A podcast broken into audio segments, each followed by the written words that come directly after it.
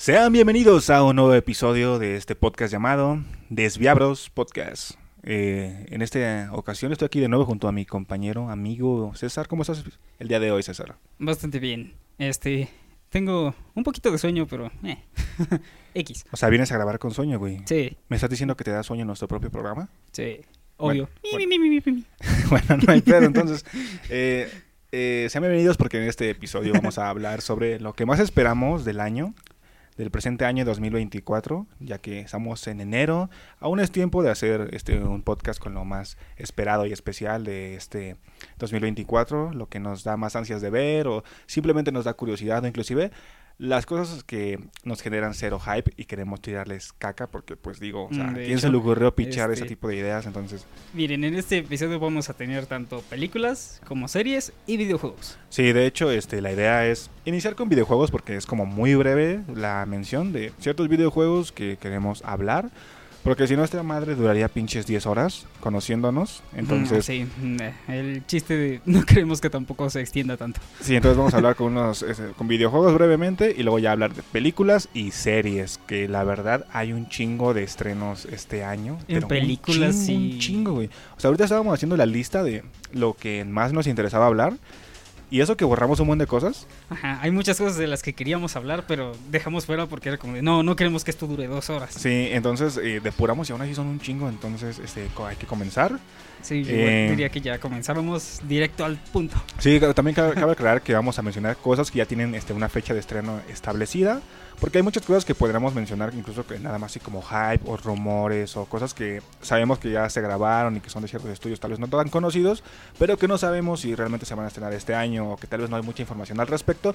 Entonces vamos a hablar un poquito tal vez de un campechano de todo, tanto de cosas que son como súper comerciales, como un poquito más este, de Más en autor, nuestros independientes. gustos, ¿no? Y nada más enfocadas en nuestros gustos y cosas ahí que nos apasionan. Entonces comenzamos con la sección de los videojuegos que más esperamos en el año 2024. Bienvenidos a Desviabros Podcast. Los babosos en esta ocasión exageraron e hicieron un episodio muy largo ZZZ, pero con mucho amor. Comenzamos. Ok, nuestro primero, nuestra primera mención dentro de los videojuegos es un juego que de hecho ya salió. Sí, ya salió, entonces realmente no vale, borra, no es cierto. Este, salió apenas el jueves, entonces creo que vale la pena mencionarlo porque es una de las propiedades eh, intelectuales que últimamente ha resurgido muy cabrón, sobre todo en este lado Además del por, todo, además, por todo el contenido que tiene el juego, estoy seguro de que no hay ser vivo en, el- en la Tierra que ya lo haya acabado. Es que esa madre es enorme. Estamos hablando del Yakuza 8, que realmente ya lo rebautizaron como debió haberse llamado todo el tiempo, que fue Like a Dragon, porque ahí se llama en Japón, que es donde es eh, originaria esta franquicia. Y es la última entrega llamada Infinite World. Entonces, dime César, este, ¿qué puedes contarnos de este juego y por qué crees que ha generado tanto hype o por qué ha sido de los más esperados desde que se anunció hace como dos años? Es que viene desde un juego que fue muy bien este calificado, que es este Yakuza Like a Dragon, El 7. el 7 para ser más Rebautizado como Like a Dragon para ya no tantos pedos, para Ajá. que no digan qué pedo, es el rápidos y furioso japonés. Entonces mejor ya directamente Like a Dragon, Infinite Well, así sirve que capta nuevos usuarios porque si no está muy cabrón entrarle. Sí, de hecho. Entonces, a mí me gustó muchísimo eh, Like a Dragon. De hecho, todavía lo estoy jugando, no lo he acabado. Te estás preparando para jugar este. Ajá, precisamente lo estoy jugando para poder jugar este, que es un juego, está muy completo. Es que, güey, o es sea, muy completo el juego. Eh, como obviamente muchas personas de prensa y medios especializados en videojuegos ya tienen su copia de este juego desde antes del estreno. justo. Entonces, este, hubo mucha... Un saludo a 3GB. Exacto, un saludo a los tres gorditos. Los queremos mucho. Los queremos gorditos, los queremos. Ajá. Mm, Entonces, este, este tipo de medios y ya tienen su copia desde antes y todos los que lo han jugado dicen que está muy bueno.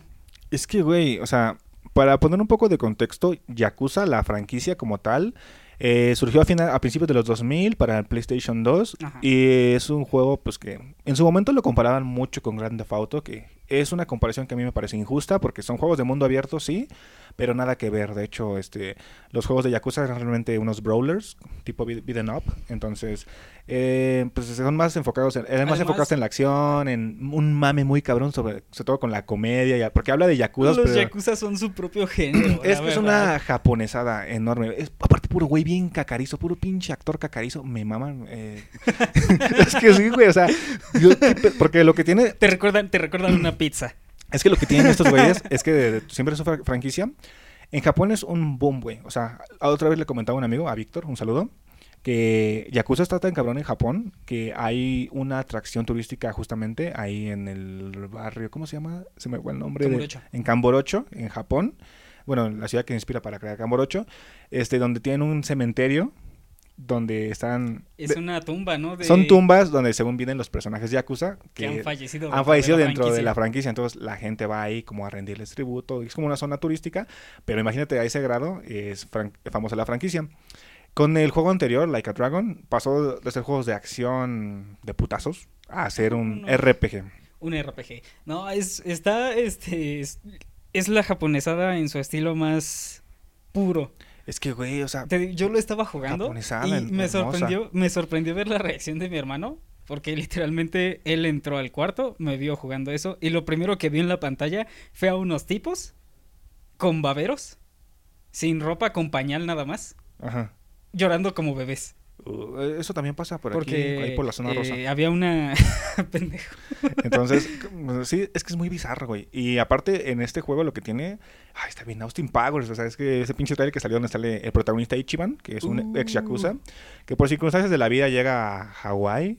Entonces, la... Llega desnudo. por primera vez la franquicia sale de Japón para la historia ser contada en Estados Unidos. ¿Cómo aparece desnudo en la playa? Sí, y pues mencionando de nuevo lo de las- los cacarizos, es que todos los actores que ya son ahorita muy queridos de la franquicia que han salido, pues son actores reales de Japón que han tenido películas y eso. Entonces la captura de movimiento de esos güeyes, pues son sus caras reales. Entonces como que son puros actores que han salido en películas de Yakuza y así. Y es puro güey bien cacarizo, así que es, no mames, este, el japonés más japonés trajeado con pinche voz, con su pinche voz acá bien cabrona. Y en este Yakuza 8, este, metieron a rey de los cacarizos a Danny Trejo. Te como- digo que, te digo que los ves y dices, "Mm, esa cara parece pizza. Sí, y metieron, o sea, digo, sale Dani Trejo, cabrón. Dani O Trejo, sea, no. sí. Y creo que es como un güey No ahí que es un choque cultural porque, o sea, habla de Yakuzas y creo que Dani, Dani Trejo es como un mafioso este, relacionado como con el en, narco. todo- en todas las producciones donde lo he visto, o en la mayoría, en la gran mayoría, siempre lo tienen catalogado como, ah, sí, el güey del cártel mexicano. Es que sí, o sea, el güey no sabe ni hablar bien español, pero, La película de Predators. eh, güey, no te vayas muy lejos, Breaking Bad, güey, Ajá. Tortuga, Predators, Breaking Bad. Es como de... Las, este... Machete, güey. Sí, machete. Entonces, El machete era un- no era un, este, como... mini- mercenario. La verdad nunca he visto las de Machete, son los... Bueno, vi la dos, güey. Yo nada más me acuerdo de la, la primera y eso del principio, del mero principio. Sale- Que lo contratan para encontrar a una morra. Yo vi la dos, güey, y es una mamada super serie y bien chida, güey. Al que de termina que sale- en la luna, ¿no? Al inicio ¿Con te ponen como unos... láser? Ajá, porque al inicio ponen como unos trailers como de spin-offs de machete en el espacio, de machete así. Y uno piensa que son como estos trailers que hizo Tarantino y Robert Rodríguez para su... mm, Humor. No, no, como lo hicieron esto, cuando, cuando hicieron su lanzamiento que se llamaba los Grindhouse, que cuando hicieron este... Robert Rodríguez hizo Planet Terror y Taranti- Uh, Tarantino Terror. hizo la de Death Proof, que sa- salieron juntas y eran funciones según Death Proof, porque eran, perdón, Grindhouse, porque tenían inspiración de ese cine explotación setentero. Entonces sacaban trailers falsos al inicio de las películas que... De hecho, de ahí sale la película de Hobo with a Shotgun, que después hizo verdadera, porque eran trailers falsos. Entonces cuando inicia Machete 2, yo creí que iban a hacer eso, que ah, pues son trailers falsos. Ah, trailers falsos. Y a la mera hora es como de qué pedo, o sea, hay referencias a Mad Max, luego se van al espacio y tiene su machete láser, joya. Pero ya nos desviamos un chingo. Y, y hablando de otro juego que también ya salió, que ahorita está generando mucha polémica por su particular parecido a Pokémon, guiño guiño. Estamos hablando de Palworld. Palworld es un juego que se inspira. Y con se inspira quiero que noten unas comillas enormes, por no decir copia descaradamente copia los pinches exacto, diseños de. Pokémon. Pero los pone como buen este eh, adaptación de A mí- Occidente. A mí lo que les me da pone mucha risa bazucas, es un, armas, este, un- mamadas. ¿Cómo se llaman estas criaturas de Palworld? ¿Pals? Creo que sí, pues, los Pauls. Me, da mucha risa que ponen a un tipo este amarillo súper enorme que obviamente se parece al Ectabus Sí, agarrando una torreta. de hecho apenas vi un video donde mencionaban así, como era una parodia que hacían como de los, abo- los abogados de Power Nintendo en este momento y así, y se ve un güey así diciendo, este güey es, este, ay, ¿cómo se llama? Este güey es Lucario. No, literalmente este es un Lucario negro. No, no, No. se llama Anubis, se llama Anubis. No, ese, es Steve. Y se queda como en, en silencio y es como de...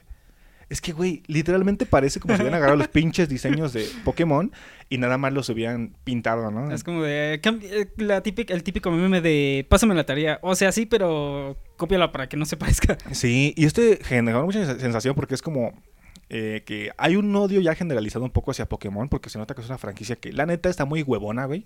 Sí, de hecho, O los sea, últimos juegos, este, yo no he jugado ninguno, pero todo lo que escucho de ellos es que le han tirado, les han tirado en la maca. Es que, güey, so- son... son los Pokémon, son igual los esclavistas y todo. Pero, este, aquí utilizan armas y todo. Y decía que hay un odio generalizado a la franquicia que está, porque está muy huevona. Porque son este, una saga que vende un chingo. De hecho, es de las franquicias más redituables que existen en la industria de los videojuegos.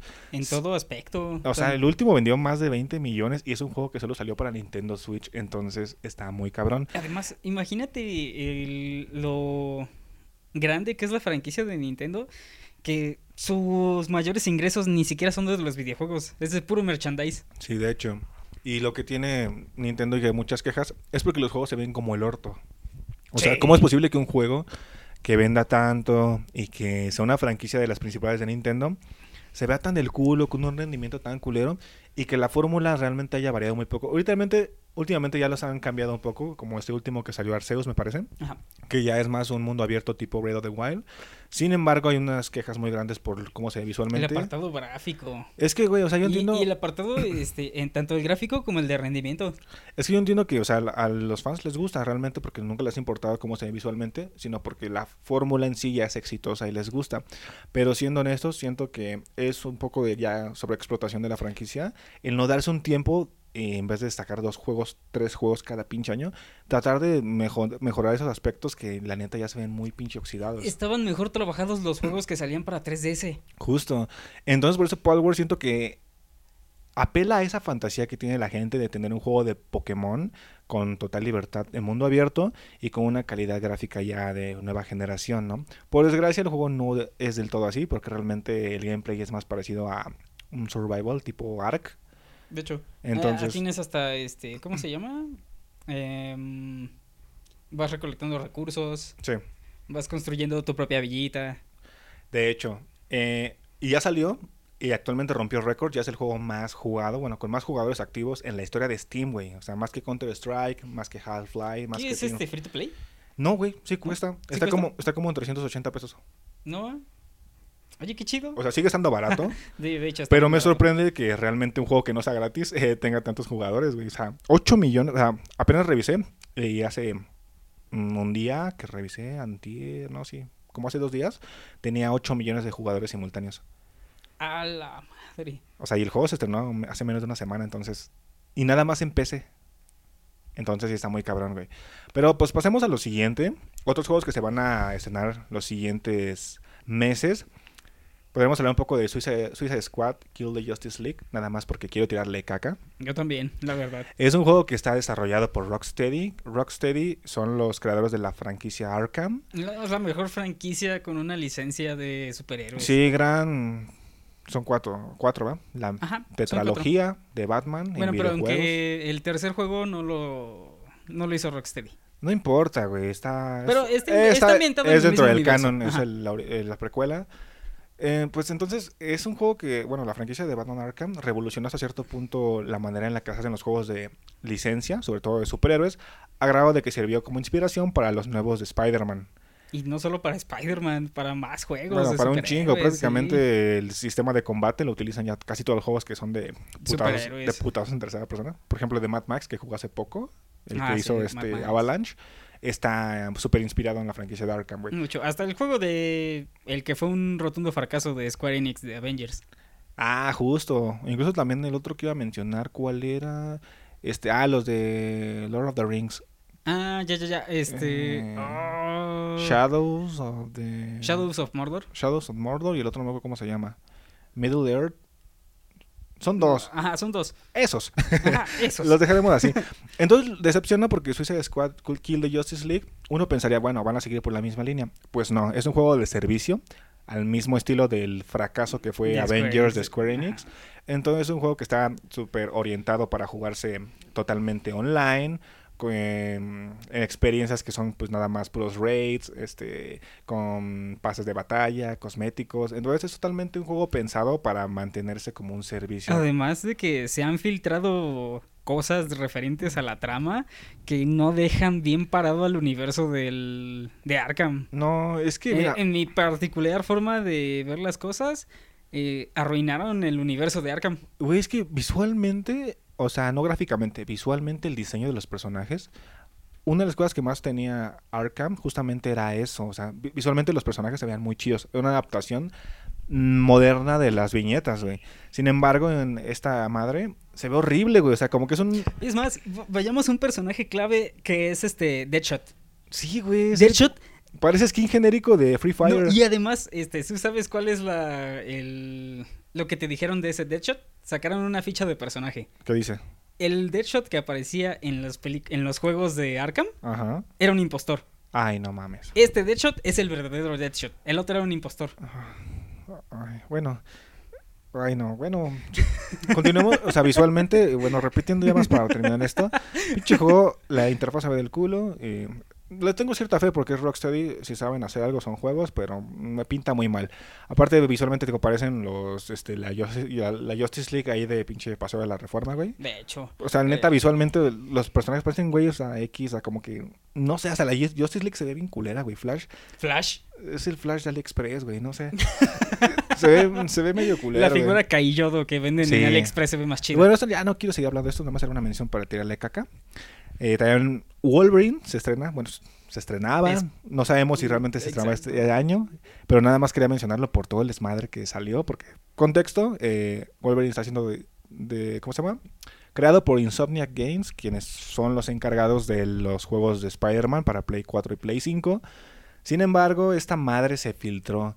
Se filtraron hasta las nalgas del Wolverine. O sea, neta. O sea, ya hay gente que está jugando una versión preliminar del juego en sus computadoras. Porque hubo un hackeo masivo a Insomniac Games, Games. donde les pedían este, cierta cantidad de dólares, unos Mm, milloncitos. Evidentemente no los pagaron porque pues, Evidentemente no los pagaron porque esa madre se filtró por todo internet.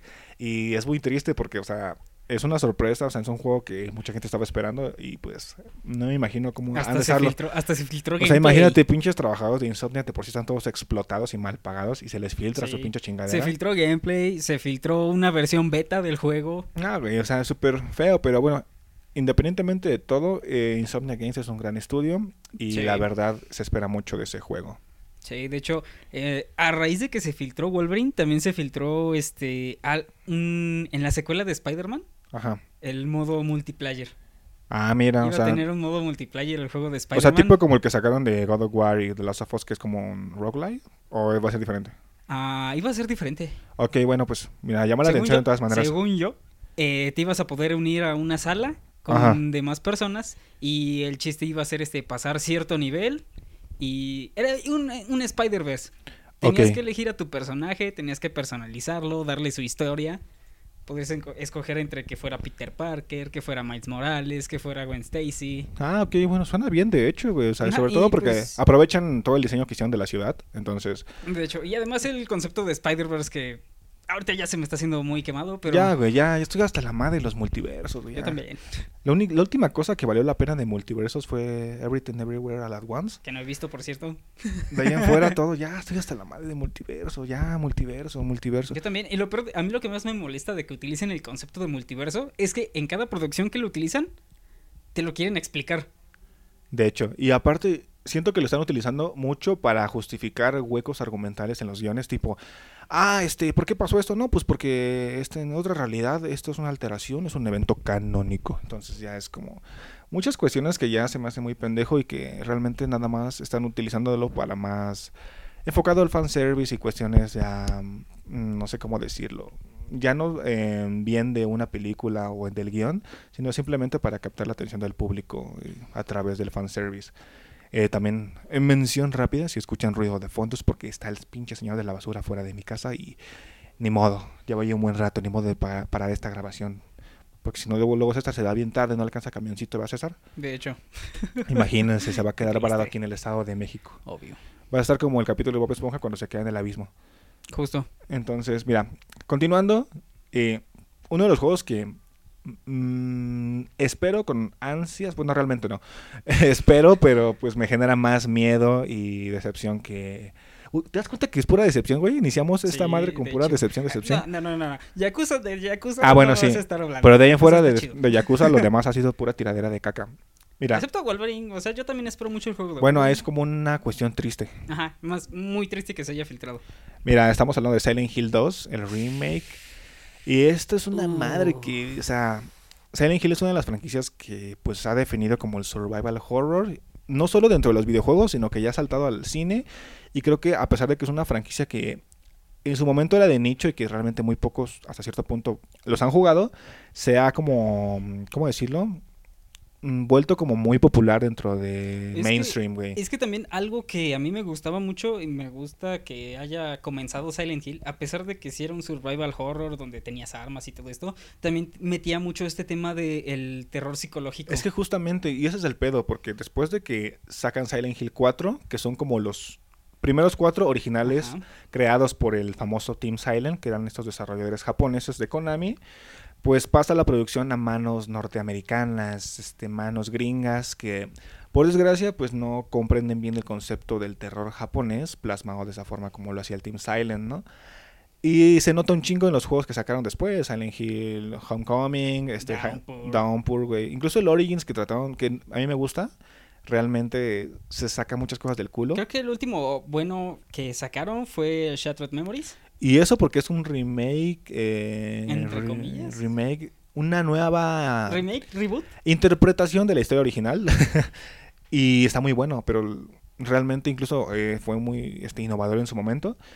Pero Además, me gustaba mucho la mecánica de que no te podías defender. sí, justo. Que literalmente te parecía alguno de los monstruos y tu única opción era correr. Y de hecho, eso es una mecánica que por eso digo que es muy innovador, porque posteriormente, eh, estamos hablando de ese juego es del 2008-9, me parece, Ajá. De hecho, nada más salió para Wii y Play 2 y después, Play 2. Ajá. y creo que también para PSP, pero originalmente salió para Wii. Ajá. Entonces, es un juego que, te digo, como bien decía César, no te podías defender, pero posteriormente salieron un chingo de juegos de ese estilo. Eh, dígase Amnesia, los, la franquicia de Outlast.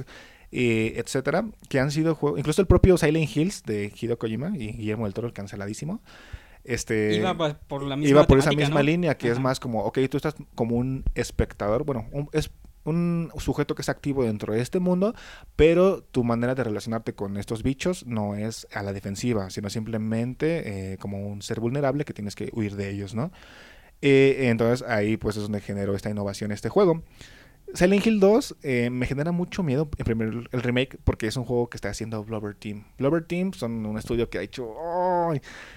Cosas ¡Oh! cuestionables. Ellos hicieron Layers of Fear, me parece, ¿no? Ajá. Los dos. El 2 lo jugué, está chidito. Pero no tiene nada que ver con Silent Hill, güey. Es un, es un tipo de terror más similar como lo que dije con Outlast. Eh, y luego hicieron esta madre, la de Xbox, ¿cómo se llama? El que sacaron de Medium. De Medium. Que lo anunciaron como un pinche juego que estaba muy inspirado por Ajá, que Silent fue, Hill. fue de los primeros juegos que salieron para Xbox Series, ¿no? Sí. Y ay, no. Es un juego bien rancio, güey. Que a mí me generaba hype, güey, porque dije, esos güeyes se ven que son fans de Silent Hill. Ellos mi- mismos lo dijeron, somos fans y estamos haciendo un juego inspirado en Silent Hill. Hasta ¿Cómo nos gustaría hacer Ajá, Silent Hill? Hasta contrataron a Kira Yamaoka para hacer la música de esa madre. Y a la mera hora fue como de, güey, esta madre está bien rancia. O sea, está bien rancia, güey. No, chinguen a su madre. Mejor frijoles. Entonces, me genera mucha duda porque sacaron el tráiler. Y, y es lo peor, güey. Creo que es lo peor. O sea, yo soy muy fan de Silent Hill. Y es- creo que es lo peor es cuando ves el tráiler y tan solo, con- ya no con el juego, con el mismo tráiler te das cuenta de muchas cosas que ya te dan un indicio de que no comprenden qué es lo que hace especial a Silent Hill. Desde el momento en el que anuncian que van a hacer un puto DLC contando el- la historia de origen de Pyramid Head, ya dices, No, ok, dos puntos. La primera es la tirada es, vamos a explotar este juego sacando contenido adi- adicional que va a tener un co- costo extra. Que en teoría debería de venir en el Y por otra parte, Pyramid Head Ya desde que, pero por, por desgracia, Pyramid Head es uno de esos personajes que se volvió muy icónico en Silent Hill 2. Pero Hasta el que, punto de que lo explotaron. pero na- o sea, como que es, no mames, el mismo Silent Hill 2 te lo, te lo dice casi casi en tu puta nariz, así, este jue este personaje nada más existe en este pinche juego porque es la representación de la, De la culpa, del del protagonista. protagonista. Es un personaje que está ligado directamente con la psique del protagonista. Y después salió en un juego, salió en otro. Y es como de, güey, ¿qué en tiene que ver este güey película". aquí?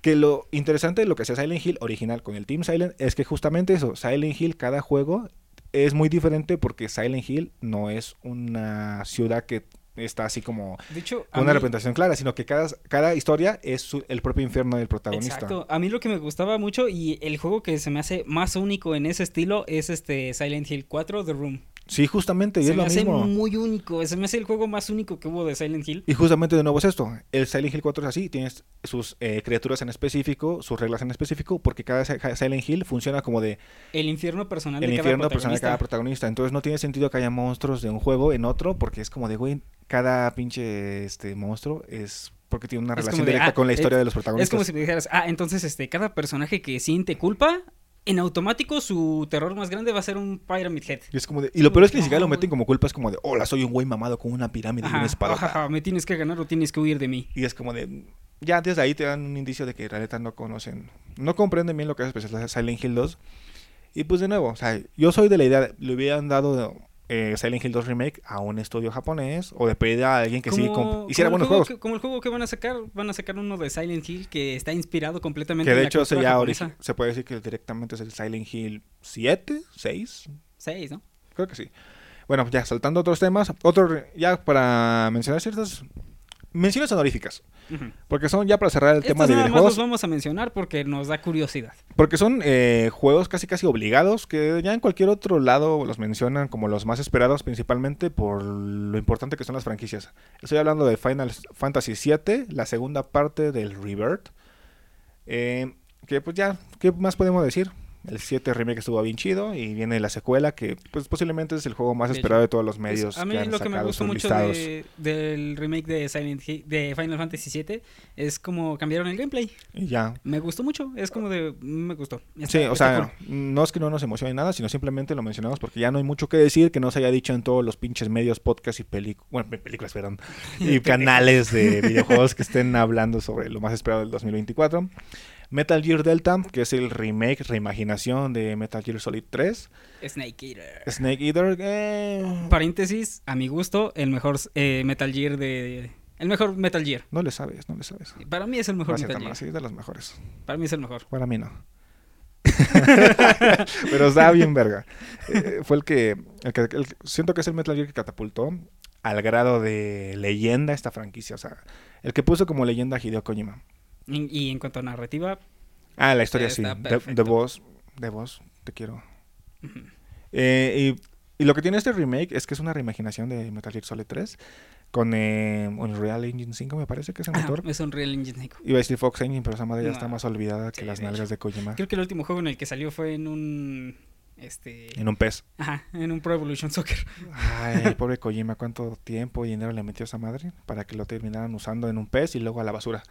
Pero bueno, eso es muy importante porque es el primer Metal Gear sin la, eh, Sin la participación de Kojima.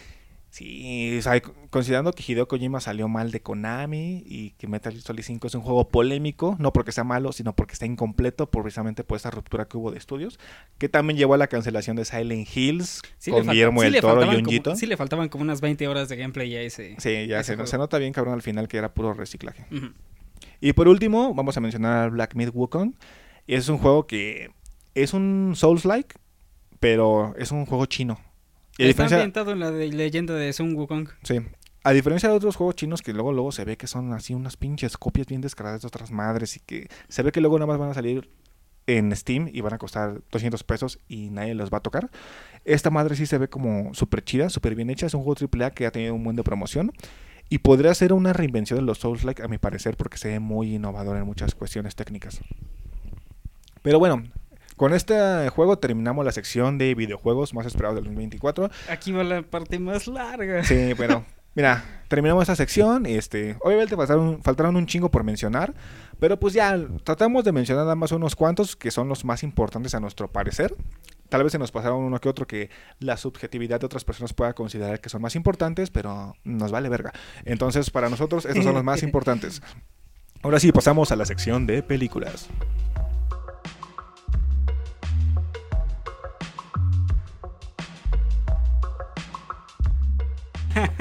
Regresamos a la sección de películas más esperadas del 2024 y empezamos con una que ya ahorita ya se estrenó en cines selectos aquí en México. Te estoy hablando a ti, Cineteca.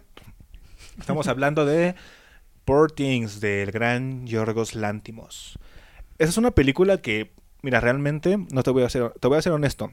Eh, últimamente tengo una, mm, yo una política de tratar de no ver trailers, ¿no?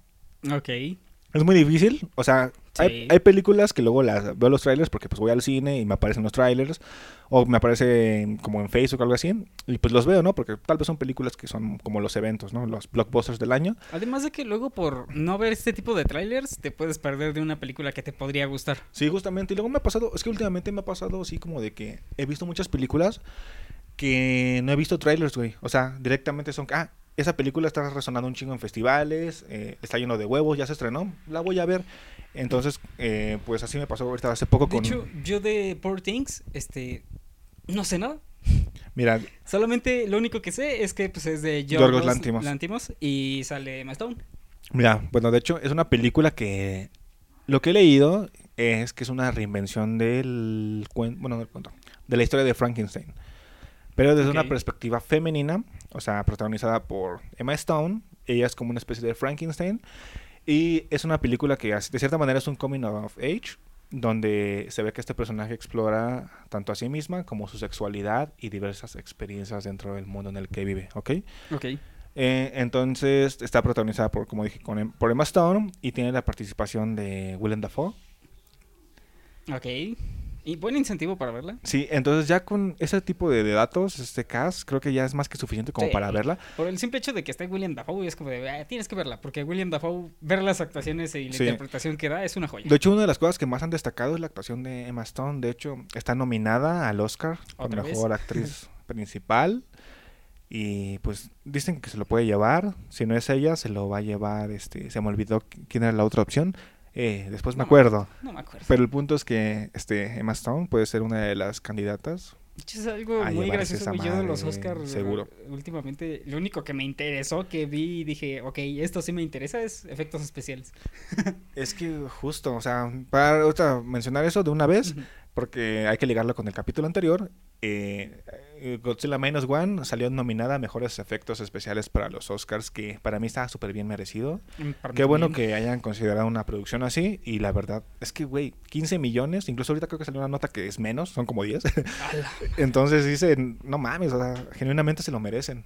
Sí, definitivamente. Y después de que ves el video de cómo celebraron esa nominación, es como de, wow, qué, qué impresionante. Se nota mucho que les gustó, les gustó demasiado el- su película. Quedaron muy satisfechos con lo que hicieron. Ajá. Y pues, qué bueno que lo celebren. Ya Y me Si acordé. lo ganan, que lo celebren aún más. Ya me acordé quién era la otra opción fuerte para llevarse el Oscar en, en- de actriz. Es Lily Gladstone por Killers of the Flower Moon. Que pinche actuación ok. súper cabrón. ¿No la has visto? Nah. Tienes que verla, güey. Scorsese es una verga. Te amo Scorsese. Pero, este... No he visto Poor Things, entonces tendré que callarme muy cabrón en la boca. O sea, sé que... De que va a tener una actuación muy cabrona, sé que sí.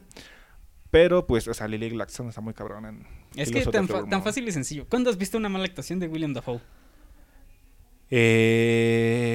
Eh... ¿Nunca? No, güey. Hasta en pinche... eh, No Way Home, güey. Se la rifa.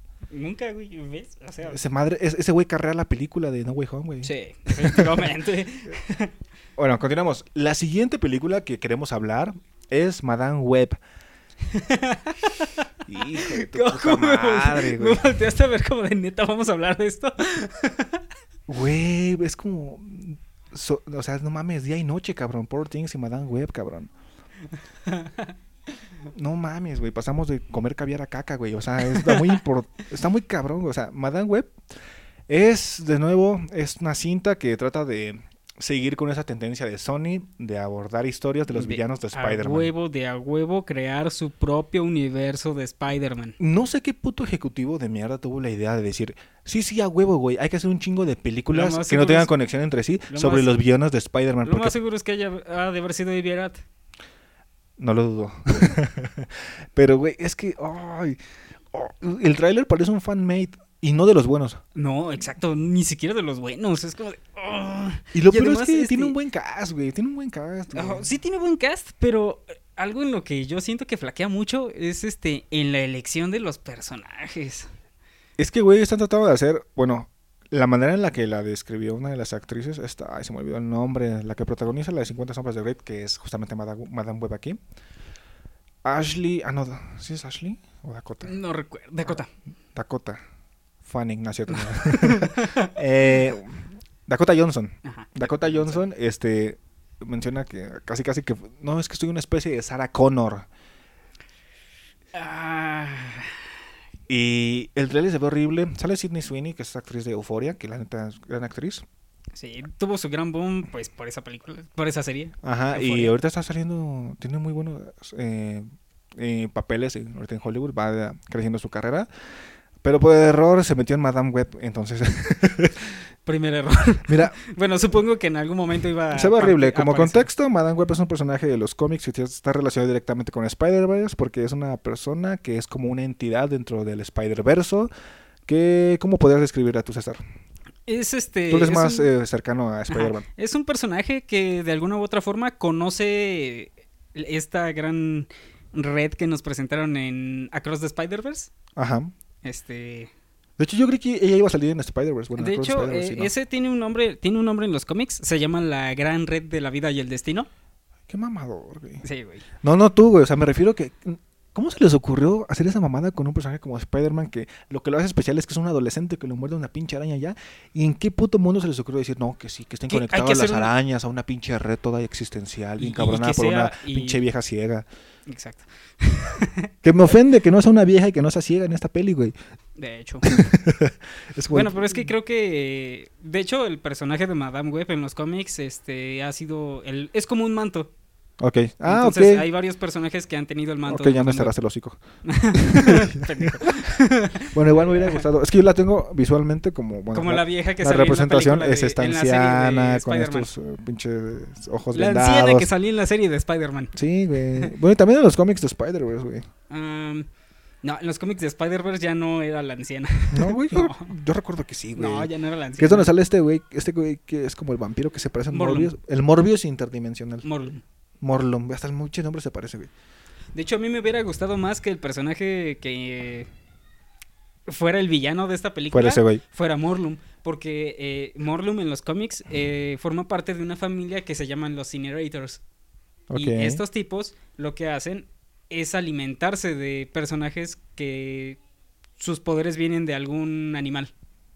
No necesariamente un Spider-Man. El bicho, sí. Este, podrían, por ejemplo, ir, putearse a Black Panther y tomo su esencia para yo mantenerme vivo. Entonces podrá llegarte a, a putear a ti porque eres un pinche perro. Ah, no. no, mi papeo. Bueno, ya continuamos. Ya, pinche Madame Web, me vale verga. Este, continuamos con Dune, parte 2. Dunas. Dunas. No he visto la uno, ¿verdad? No, La 1, bueno. te dejo todo a ti. Eh, bueno, es la segunda parte de esta reinvención de Doom, que es este una adaptación del libro escrito por Frank Herbert. Sí me parece así este güey, ¿verdad? Sí.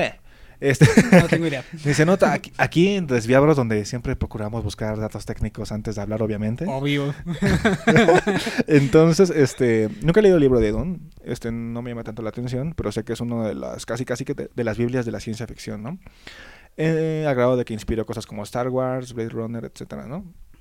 Lo que tiene es que es como la primera versión que se considera como que es muy, ¿cómo decirlo? Blockbuster, eh, más fiel al libre, porque obviamente, al libro, al libre, el libre, al libro, El libro. al libro, porque la ori- bueno, no la original. Hay una versión de los 80 dirigida por David Lynch, el gran David Lynch, que hasta el, de, hasta el propio David Lynch se avergüenza de haber dirigido esa madre. A mí se me hace una película rara. Y no rara en el buen aspecto como las demás obras de David Lynch, sino que es una película que tiene crisis de, de identidad, güey. No sabes si será una película mainstream blockbuster o será algo muy de autor experimental, Muy güey. hincho. Ajá, entonces es como de, ay, es un, es un Frankenstein todo raro la de David Lynch.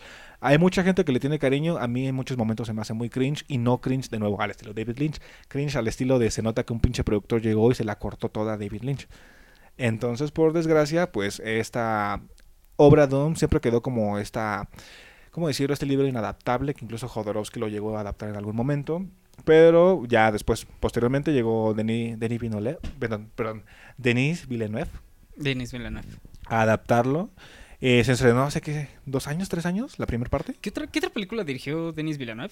Eh, Arrival, Ah, sé que dirigió otra que yo vi y me gustó mucho. la de In- Incendies, la, gen- Mm. la, la mujer que cantaba. ¿No la has No, visto? no. Ok, también dirigió donde sale Jake Gyllenhaal, ay, ¿cómo se Que es de su doppelganger, se me va el nombre, Enemy. Ah, Enemy. Esa Enemy, que también dirigió visto Sicario. Denis Villeneuve. Sí, ca- también dirigió esta Pol- Polytechnic, que es un- también una pinche joya. Denis Villeneuve es uno de los grandes de, de lo que es la industria actual de Hollywood. Muchos lo comparan con Christopher Nolan en su estilo de dirección. Yo siento que es una No. comparación medio pendeja. No. Pero pues lo que tiene Dune... A muchos les hace esta gran obra. A mí en muchos momentos se me hace que es un Villeneuve un poco este ¿Rebajado? rebajado. Como que el güey es como de, ok, eso Limitaron su, me dieron, su visión creativa. me ¿no? dieron 300 millones para hacer esta madre. Este, obviamente no voy a hacer una cosa rara. Sí. eh, ¿Cómo tú lo explicarías así, no? Como de Denis Villeneuve eh, siendo retraído, comprimido en su visión creativa, ¿no? Sí, y es que también se nota que obviamente está muy apegado a lo que el guion, en este caso, el, la material fuente, el material fuente que es el libro, pues dicta, ¿no?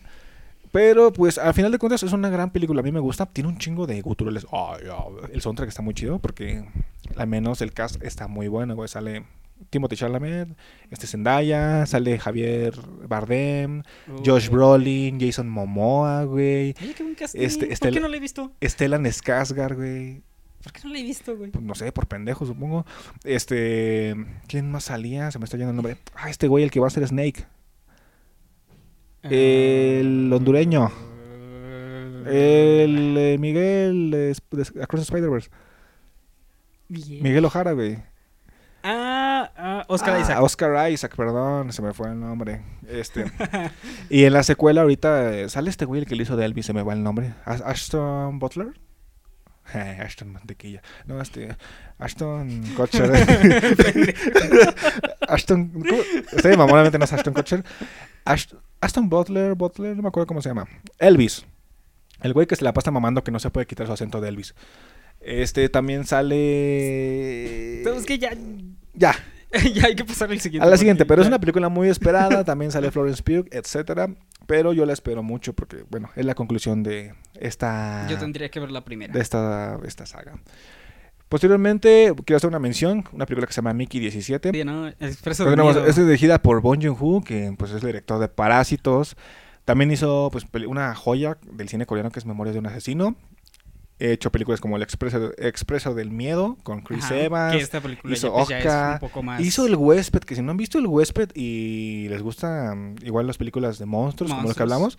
El Huésped es una película muy buena, está en Netflix, de hecho, pues si la quiere ver. Y Madre, que también es una gran película de un crimen o un Y, pues, drama eh, bastante También bueno. estamos hablando de una película eh, en la que participa eh, Robert Pattinson. Y esta Mickey 17 es una película de Bong Joon-ho, protagonizada por Robert Pattinson, que por desgracia la pongo como mención porque no estoy seguro si se vaya a est- a estrenar este año, Es porque incierto. se canceló el estreno y se retrasó indefinidamente. Es lo que sacó el último reporte de Variety, Variety, perdón. Este, y no se ha dictado muy bien que cuándo se vaya a estrenar, cuál es el destino realmente de la distribución de esta película, si va a llegar a cines, si va, se va a publicar directamente en una plataforma de streaming. Entonces, pues es incierto, pero pues yo la espero mucho simplemente porque es Bong Joon-ho y porque es Robert Pattinson, una dupla que para mí es no mames. Necesito ver eso. De hecho, además, este, me gusta mucho el hecho de que Robert Pattinson, este, Te quiero hizo, mucho, hizo Robert su Pattinson. trilogía de Crepúsculo, como tú quieras. Y a des- después Es un de esa genio, trilogía, un pinche genio. todos sabemos que hizo esa trilogía nada más para juntar dinero y participar con ese dinero, tanto ser como productor y participar en el tipo de cine que él siempre quiso interpretar. Si hay alguien que todavía duda de Robert Pattinson y sus habilidades como actor, la neta, no han visto nada. O sea, neta, métanse a, a las cosas que ha hecho Robert Pattinson después de Crepúsculo para que se quiten ese estigma. Es uno de los mejores actores de esta generación, a mi parecer. O sea, la neta, el güey está muy cabrón y ya, o sea, es un genio porque te digo, ese güey se enriqueció con sus películas, bueno, con las películas que protagonizó de Crepúsculo. Y, Para ya- él fueron un puente. y para él, pues ya ha hecho lo que quiera. O sea, el, el cabrón ya es Batman, güey. O sea, Sí. ya, ya, ¿qué más puedes pedir ¿Qué, en qué este más mundo? puedes pedirle a este mundo que no sea interpreta que sea interpretar a Batman? Y aparte el güey sí le encantó ser Batman. Bueno, continuamos. La siguiente película que va a llegar es Godzilla, el nuevo imperio. Bueno, de hecho la- el nombre original es Godzilla Cross Kong. Kong. Ya no es contra Kong. Ya, y, no, y no quisieron aplicar, bueno, aplicaron la nacada similar a lo que hicieron con Batman v Superman. Aquí es Godzilla Cross Kong, como si se trata- tratase de un fanfic de Wattpad. Entonces, Qué, qué, qué feo nombre. sí, güey, está... ¿Por qué no lo pusieron simplemente Godzilla y Kong? Godzilla y Kong, exacto. ¿Por qué poner eh, Cross? Pues no sé, güey. Godzilla Cross Kong. Es que es para que se entienda. Van a hacer lo mismo de siempre. Hasta podrías decir Godzilla por Kong. Y puse como Batman v Superman porque es una película donde no quisieron ponerle contra Superman. Porque era como de, no, es que no es de contra Superman para justificar. Que siento que va a pasar un poco lo mismo que pasó con la anterior de Godzilla contra Kong. Que estos güeyes al inicio van a iniciar un poco como rivales y al final se van a tener que unir.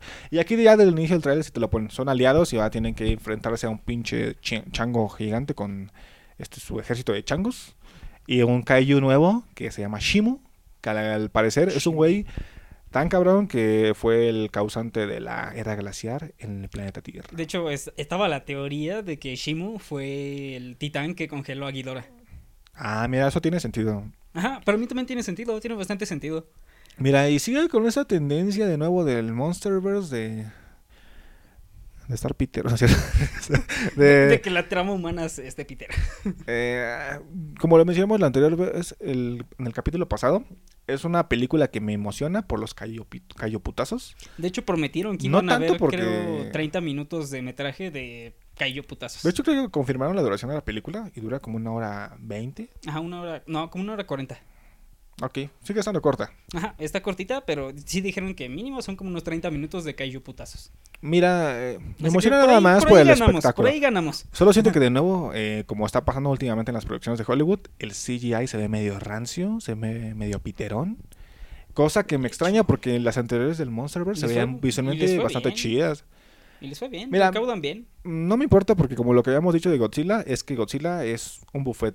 Hay de todo tipo de historias, todo tipo de colores. Me mama. A mí sí me gusta cómo se ve este Godzilla Aquí con tenemos, la... aquí tenemos a un Godzilla aplicando un Gear 2 Sí, de hecho, digo, me mama este Godzilla con las la espina dorsal toda este rosa. rositas. Se ve muy chido, güey.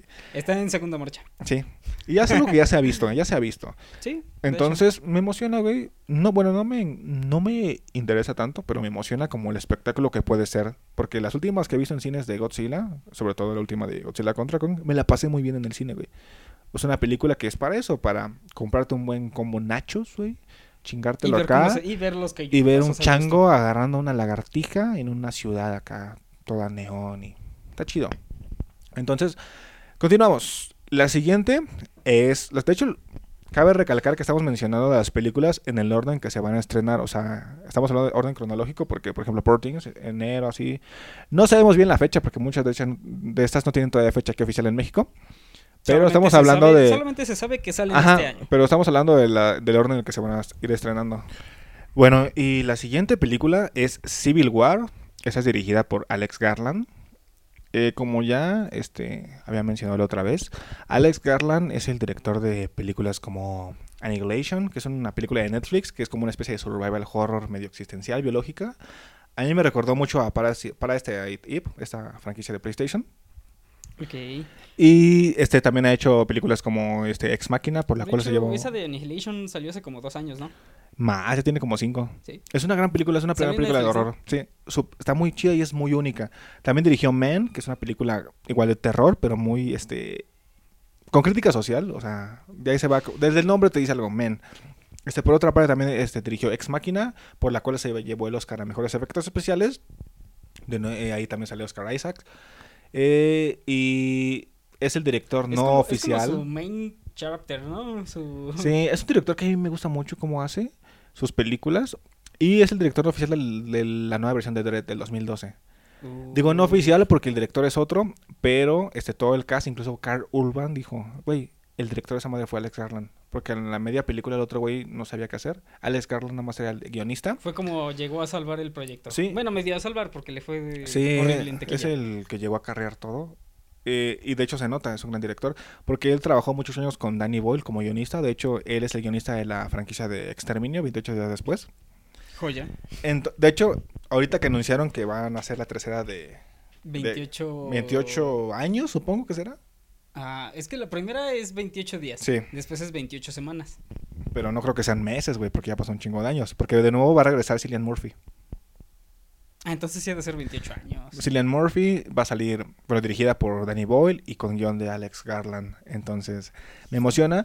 Y por eso que me emociona esta película, a pesar de que la historia no me llama tanto. Está protagonizada por Wagner Mura, que este güey es el que interpreta a Pablo Escobar en la serie de Narcos. Y también le dio voz al lobo en la última película de El Gato con Botas, de Last Wish. Uh, Es un gran actor, a mí me gusta mucho. Y sale esta Kristen Dunst, ya sale, sale Jesse Plemons, que si no lo ubican, es este güey el de Breaking Bad, el Todd. Tot. El güey que mata al Ah, niño en la... ah, ya, ya. Yo bien spoileando. Yo quería decir como... ya, ya, ya. Y. Ese güey eh, también es un gran actor. Y es una película que habla como de una... ¿Cómo decirlo? Un golpe paramilitar en Estados Unidos. Eh. Yo la, eh, la otra vez vi un tweet que decían, es el nuevo orden gringo. ¿Qué? Sí, esta película de Michel Franco. Sí, lo mismo, donde hay un, gol- un golpe ahí este paramilitar y una especie de guerra de guerrillas. Y pues eh, no me llama tanto la atención, pero sale también Nick Offerman. Entonces, pues me emociona más que nada por el cast y por el director, que siento que de una otra manera este güey siempre cuenta algo interesante en sus cintas. Posteriormente va a llegar Furiosa, una historia de Mad Max. Precuela. Precuela de Mad Max Fury Road, eh, originalmente Sí. protagonizada por Tom Hardy y ¿cómo se llama la morra? Charlize Theron, o sea, este originalmente estaba protagonizada por Charlize Theron y este personaje era interpretado por ella.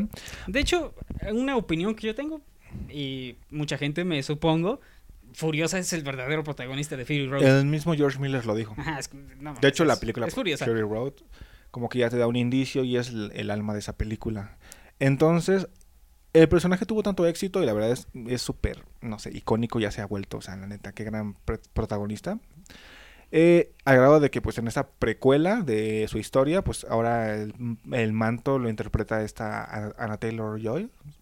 Entonces, es una que es muy- precuela una buena actriz, de hecho. ambientada en el universo de Mad Max, donde te van a mostrar cómo es que crece ella y pues se vuelve esta emperatriz de la guerra súper icónica, súper chida. y pues va a tener obviamente participación de personajes que estuvieron en Fury Road, aparte Como, de eh, Furiosa, in- como Immortal Joe. Solo que ya es otro actor, güey, porque Ajá. se murió, Sí, el otro se petateó el original. De COVID. ¿no? ¿Fue por COVID?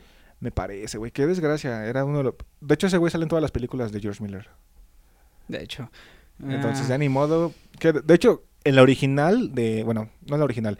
En la versión que iba a dirigir George Miller de la Liga de la Justicia, que se llamaba Justice League Immortal, Ah, Immortal. Que iba a salir en el 2008, que ya se habían hecho prueba de casa, iban a iniciar a grabar y se canceló por la Que- huelga de actores. Que la primera película. De guionistas, iba- perdón. Que la primera película iba a ser una tipo Batman y Superman, ¿no? Que no me acuerdo bien. Yo me acuerdo que Sí. en la película de Soy Leyenda aparecía allí en un fondo. Este Batman iba a ser Army Hammer, güey. Y este. Justamente el actor que le hace de Immortal Joe iba a ser este. El detective, detective marciano. Uf. Entonces, pues ya ni modo. O sea, desde ahí, pues. Eh, ¿Qué George? Miller es un gran director, entonces a mí me entusiasma mucho esta película. De hecho, ¿quién- ¿qué otro actor iba a aparecer en Furiosa? Que es como- no Chris Hemsworth. parece. Chris Hemsworth. Lo ves en el tráiler y no se parece nada. Qué bueno, porque Chris Hemsworth, de, un- de una u otra manera, es un actor que ya quedó como cierta. Este, Estigmatizado, como estigmatizado por, como Thor, güey. Y pues, no solo como Thor, güey, sino como el eh, estrella de acción gringa, así típico güey mamado, que pues su personalidad principal es dar putazos. Thor. Ajá, y que mentalmente está medio tontito. Sí, entonces ya es como que se sale un poco de ese papel. ¿Cuál fue la película? Men in Black International. Sí, donde sale con esta chava que le hace justamente de... Valkyria. De Valkyria, se me va el nombre de ella. A mí también. Oye, somos pésimos con los nombres, cabrón. ya sé. O sea, hay veces que luego sí damos nombres y ahorita como que nos valió un poquito de verga buscar datos técnicos. Eh, ah, está bien, güey. no. Está bien, ya ni modo. Pero mira, esta película me emociona mucho porque pues obviamente se regresa George Miller, pinche señor, o sea, me, me ama como este ruco de casi 80 años o más está dando cátedra de cómo se hace cine de acción, güey. El pinche... Cuando salió el tráiler de Furiosa, güey, el- No, ma- la escena en Fury Road, eh, cuando están en el desierto. eh, güey, toda la película es en el desierto, no mames. Bueno, la parte en la que aparece el remolino. Ah, ya, ya, ya, sí. No mames, es una masterpiece, güey, de cómo generar este incertidumbre. Güey, el soundtrack, el soundtrack, güey. Es una película que me arrepiento mil veces de no haber visto en cines, güey. Yo también. Me mamaría que hubiera un reestreno. Ha habido reestrenos, pero en México no. Eh, Ojalá con Furiosa hagan un- una especie de reestreno o algo así para poder ver Mad Max Fury Road en pantalla grande.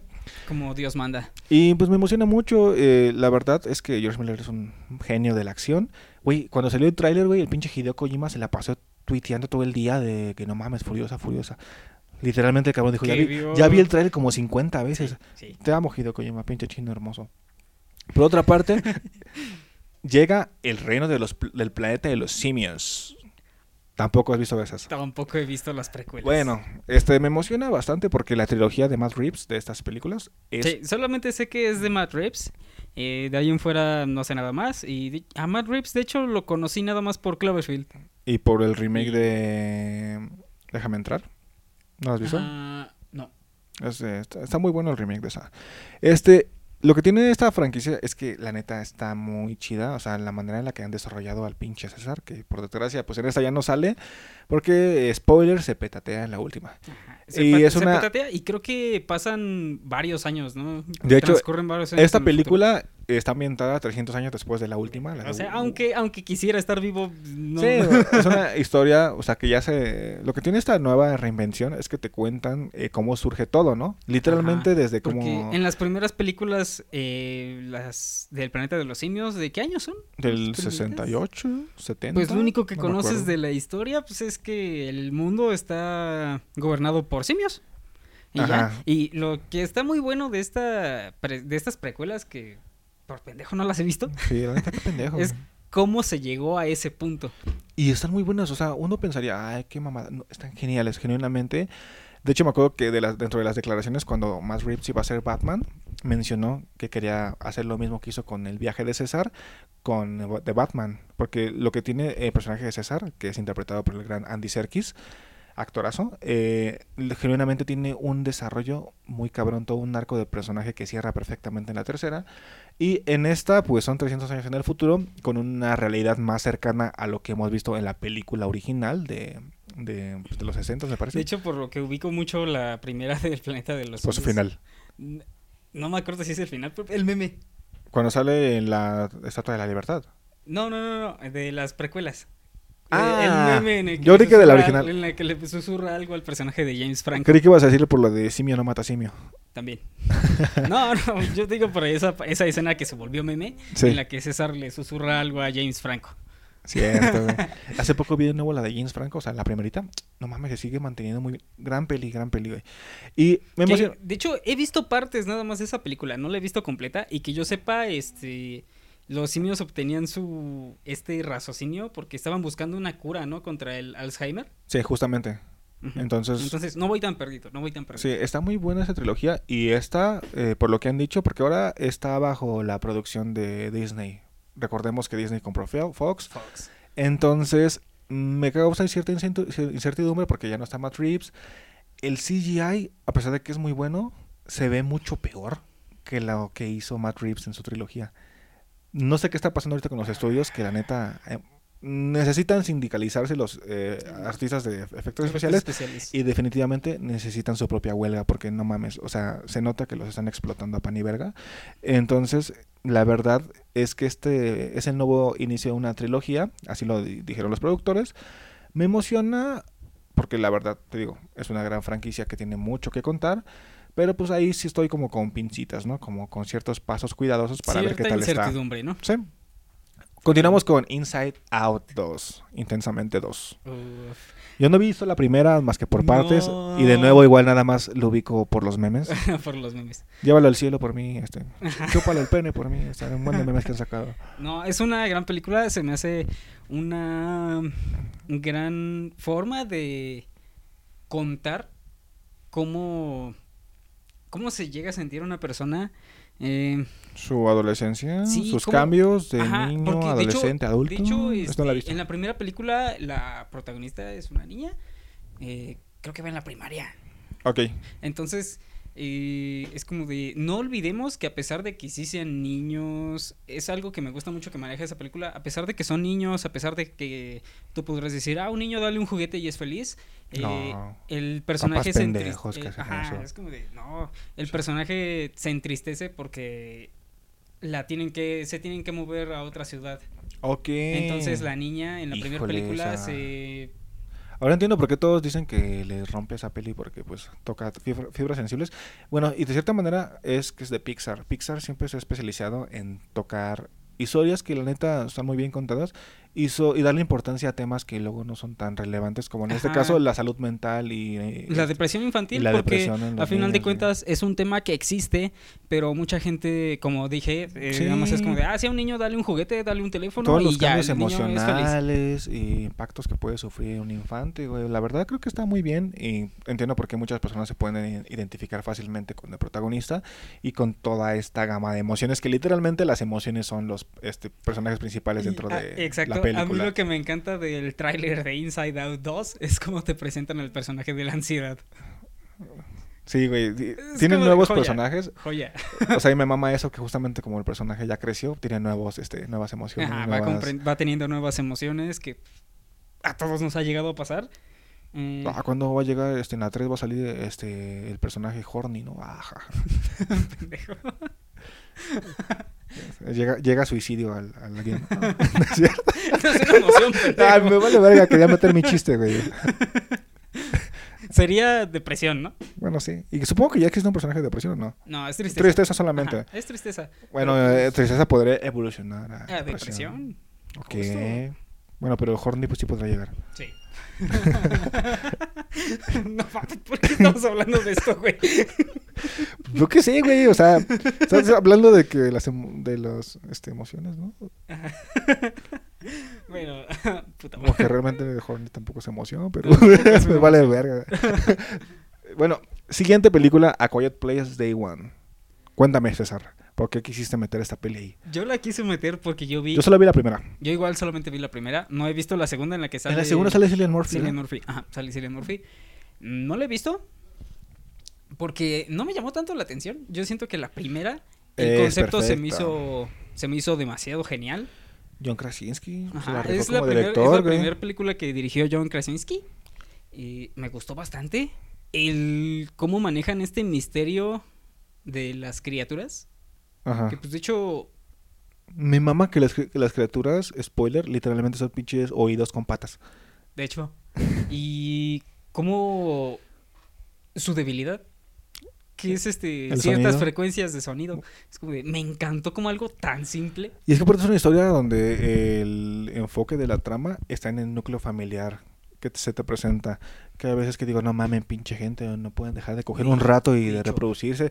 Literalmente quieren tener un pinche bebé y aquí es el mundo donde está No cualquier no pinche haber- sonido, este, vale verga. No puede haber ruido. Entonces, a mí me gustó mucho ese concepto de. Es que, ¿cómo van a tener un bebé? Es como. Pero se entiende por cómo inicia la primera. Ajá, se entiende. Se ini- inicia muy fuerte. Eh, la siguiente película, Bueno, Dead- ok. a ver, a- a- al- te quiero remarcar algo. eh, Yo puse esta película porque a mí me interesa. Siempre me ha gustado en ese tipo de películas de monstruos o de cosas sobrenaturales. y aparte posapocalíptica. y, ajá, y post-apocalíptica, siempre me ha gustado cómo la gente reacciona en primera instancia. Ok.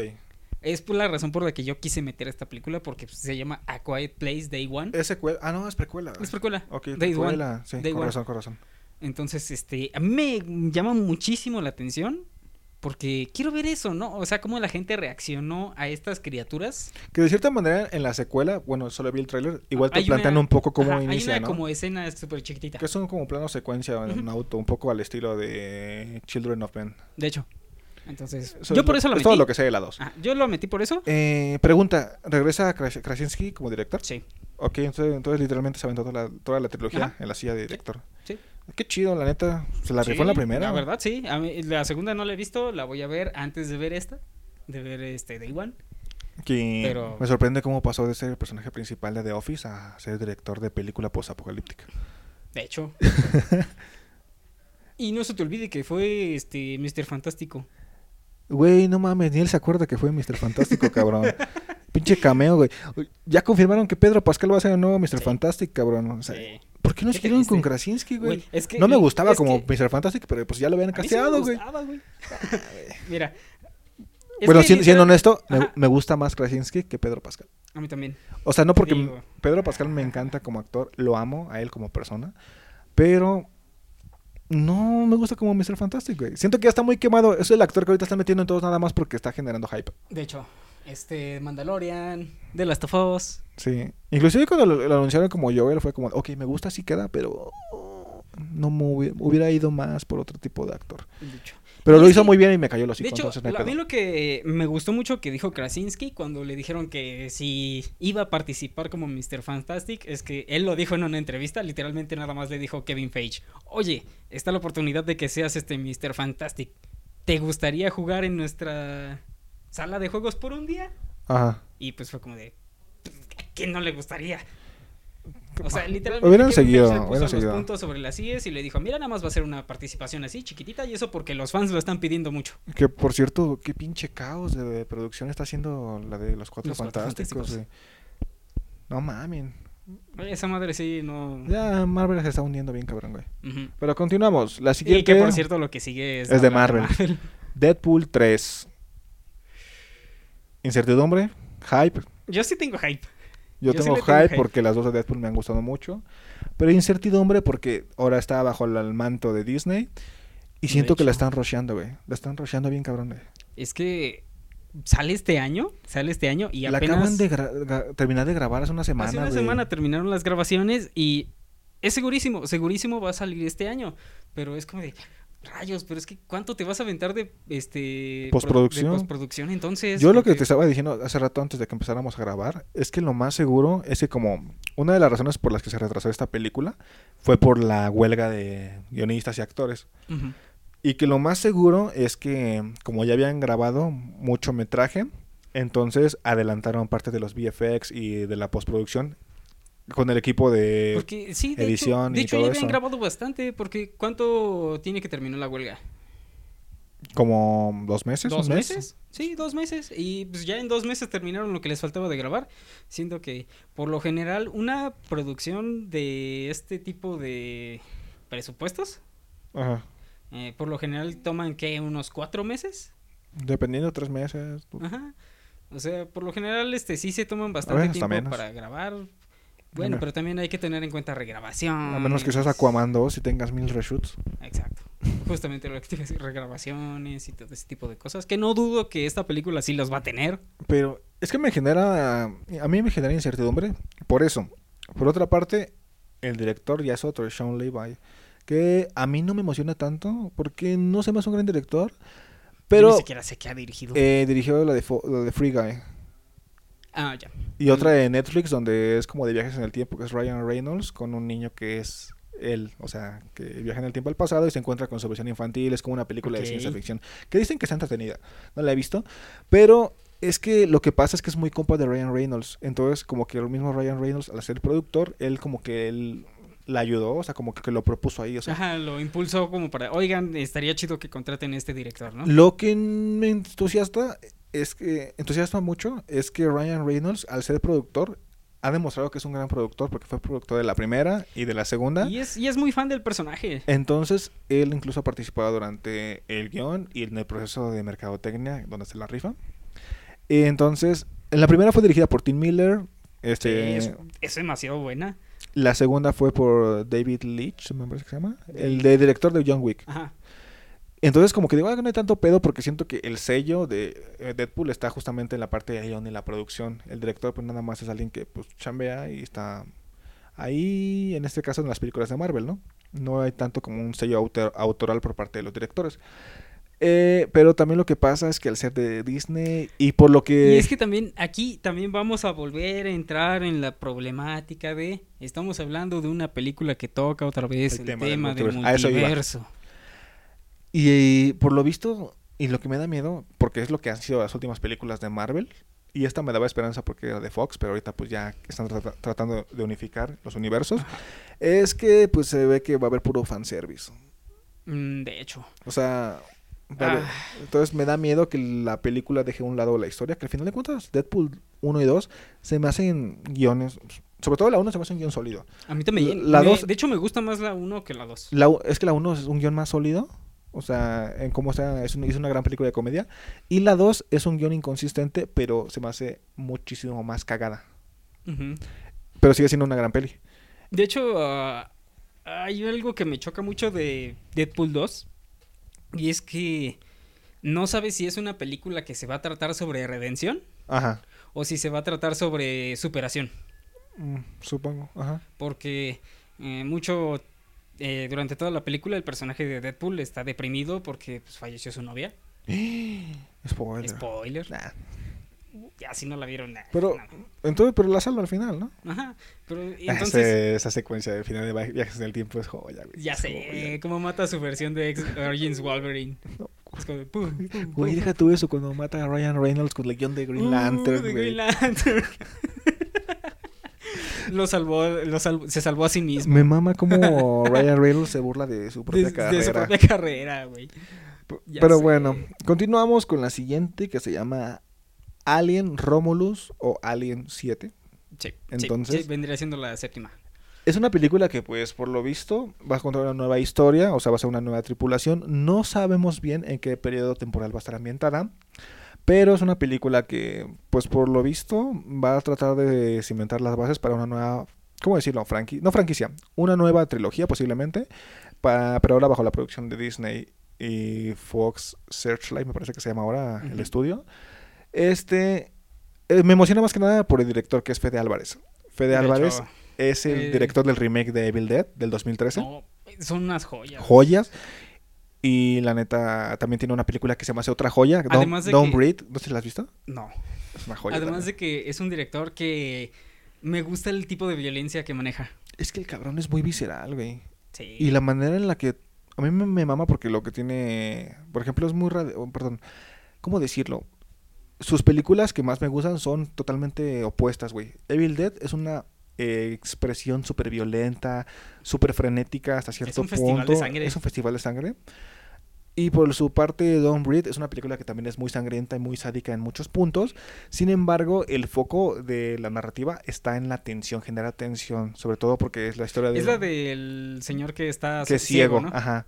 Y se meten a su casa unos Se meten a su casa a robar robar. porque ese güey es ciego y ese güey pues resulta que es como un pinche ex militar y tiene un sistema de seguridad donde los encierra con él a en la total oscuridad y los empieza a cazar. Los mete a su ambiente. Y entonces él está ciego, entonces están totalmente oscuras sobreviviendo de este cabrón que los está matando uno por uno y que aparte descubren algo súper turbio en el sótano de este güey.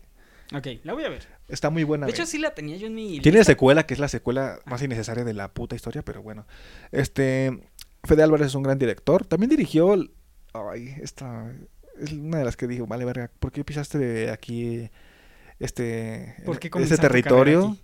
Es eh, la de. La última que salió de la chica de dragón tatuado. Ah, ok, ok. Con La- este... Ah, ¿el que hizo de 007? Es que no, ni siquiera, porque esa es la de David Fincher. Con Ronnie Mara. Esa está muy buena. Que es la de. Pues así se llama, la chica de dragón tatuado. Que adapta el primer libro. La, lo- lo- ¿Cómo se llama? Los hombres que no amaban a las mujeres, me parece que se llama. Ajá. Y esta habla la de la chica en la red. Es el segundo libro. ¿O el tercero? No me acuerdo. Tercero, ¿no? Tercero, me parece. O sea, saltó un libro y aparte, este, cambiaron de protagonista y realmente no tiene como una... No es secuela directa de la de David Fincher. Entonces, es como una especie de reboot que al mismo tiempo es un libro que secuela. Y estaba muy rara, güey. O sea, no, está, no está tan buena. Visualmente está muy chida, pero... Ah, cinco, Bueno. no está muy... ¿Qué te ah. parece si saltamos ya Sí, a la siguiente es... Hay que cortar tantito. Ok. Manda del baño. O si quieres, este, puedes decir pendejadas. No, voy a ponerle pausa. Ok, ahora vamos con la siguiente, que es una película que también amerita un poco tirarle caquita, De supongo. porque es de nuevo otra producción de Sony, de nuevo adaptando un villano o personaje de Spider-Man. En este caso estamos hablando de Craven the, Hu- Kraven the Hunter. Ah, no. Ah, ¿no? no. Ah, no. Ok. Es una película Es una descripción de lo que va a ser la película. protagonizada por... ¿Cómo se llama este? Aaron Taylor Johnson. Aaron Taylor Johnson, quien fue el Quicksilver de Avengers. Kikas. Kikas también. Este, ¿cómo te- ¿Acaso no lo viste venir? Es un personaje bien desperdiciado. Se me hace un gran actor. Decisión cuestionable que lo hayan casteado como Craven the Hunter. Súper, no sé, a mí se me hace un poco cuestionable. Como que, eh, como que sí entra en el perfil, al mismo tiempo no. En primer lugar, no sé por qué chingados quisieran hacer una película de Craven the Hunter sin Spider-Man. De hecho. Por más que me encante como no. villano, es como de, güey. Y luego, no por, lo- por lo sentido. que se ha visto en los trailers, Bueno, es como de... Por lo que se ha visto en los trailers, es como de. Ay, güey. Como que tiene esos poderes de forma bien pendeja. Güey, o sea, literalmente aplicaron un Spider-Man, pero con un león. Ah, este güey. Ajá, es como de, oh, sí. Lo sí. mordió un león. No. Ay, Sí, no, es como qué pitero. cuestionable, güey. No, no, no. ¿Va a ser una basura? De hecho, ah. estoy bastante seguro de que. Sí, güey, pues como todas las de Sony. aquí- solamente la metimos aquí para meter, para hablar. Pues para porque va a salir y ya. Como a, como a Madame Web. Pues es que es cagado porque incluso las de Venom que les ha ido súper bien en taquilla también son caca. De hecho. Por más que me gusten, están divertidas. Sobre todo la 2 es como un shipeo ahí. Literalmente es- se trata sobre una ruptura amorosa de Eddie Brock con, con Venom. Venom. Increíble. O sea, súper pitera, pero me la pasé súper bien. Pero hablando de películas que también pueden ser un poco innecesarias, esa es una secuela de un clásico, Beetlejuice 2. Regresa este, Michael Keaton. Michael Keaton, Winona Ryder. Winona Ryder y, Y, se, regresa se integra al cast esta Jenna Ortega, como la hija de Winona Ryder y regresa en la silla del director Tim Burton, que muchos podrán decir, a diferencia del caso de George Miller donde el cabrón regresa 30 años después a hacer una continuación de Mad Max, aquí es como del cabrón de Tim Burton regresa a hacer una continuación de Beetlejuice y no me agrada la idea porque no es George Miller o nosotros no es otro director que ha envejecido muy bien, sino que Tim Burton ha hecho pura caca últimamente. ¿Cuál fue la película en la que salía este Johnny Depp con Sombras, en- sombras tenebrosas ajá, con esta Eva Green. Eva Green? Uf. La verdad, a mí una película me gusta. Se me hace piterona, pero. Sí, Está bien piterona. Es que siento que. Ay, no. Tim Burton, no sé cuál fue la última película buena es que, que, yo le lo que vi. siento, yo lo que siento de Tim Burton es que no ha sabido adaptarse. Güey, no mames. A la los tiempos ¿Viste la de actuales. Dumbo, güey? No. Yo una vez la agarré ahí en la tele, güey. Tim Burton dirigió la de Y Willy la Wonka. vi, vi medio la mitad y no, está bien culera. Tim Burton dirigió Willy Wonka. La de Johnny Depp, Ajá. ¿sí? Sí, ¿verdad? ¿Qué? Creo que creo que es la última una película que vi, güey. O sea, Y buena entre comillas, porque a mí me gusta mucho, güey. Se me hace súper bizarra. De hecho, Me mama, güey. Pero según la opinión del internet y de la crítica, es una película culera. a mí sí me gusta. A mí me gusta un A chingo. mí me gusta. A mí siento que igual es la última película disfrutable de Tim Burton. Y, una- la última gran película, ¿cuál Aunque sería? es un No aunque sé, es un ¿El Willy Pez? Rebajado en sadismo. Güey, me mama, güey. Los Umpalumpas son joya, güey. Ya sé. No mames. güey. ¿Cómo los encuentra en la jungla? Sí, de hecho, o sea, está muy cagado. O sea, la Yo por esa peli conocí la historia de Willy Wonka. Además de que Johnny Depp, uf, super interpretación, me encanta lo expresivo que es. Güey, Christopher Lee como el padre de Willy Wonka, güey. Está muy chido. Ya sé. Pero bueno, hablando de otras secuelia, secuelas. Secuelia. Secuelias. Seculia. Ah, vamos a hablar de la secuela. Hablamos de la escuelita de Jorge Ortiz de Pinedos, no es cierto. Vamos a hablar de... Bueno, primero vamos a hablar de esa animada. Nada más para mencionarla rápida porque a mí me emociona un poco. Transformers One. Es una película animada donde Chris Hemsworth, de nuevo, mira, hablando, Chris Hemsworth, está yendo bien en su chamba. Va a darle voz a Y Optimus tiene, Prime. tiene muy- un muy buen agente. De hecho, también sale Scarlett Johansson. ¿También? Le va a dar voz a Acre. Uf. Entonces es una película que nos va a contar la historia de la guerra en Cybertron Por fin. de forma animada. Por y a fin. mí me emociona porque eso significa que por fin el foco total, así todo, la carnita va a estar dentro de los personajes, que son los robots, los Autobots y los Decepticons, y no como lo que han hecho en live action, que es como de meter humanos y tramas pendejas y... Ay, no. Michael Bay es una joya estúpida.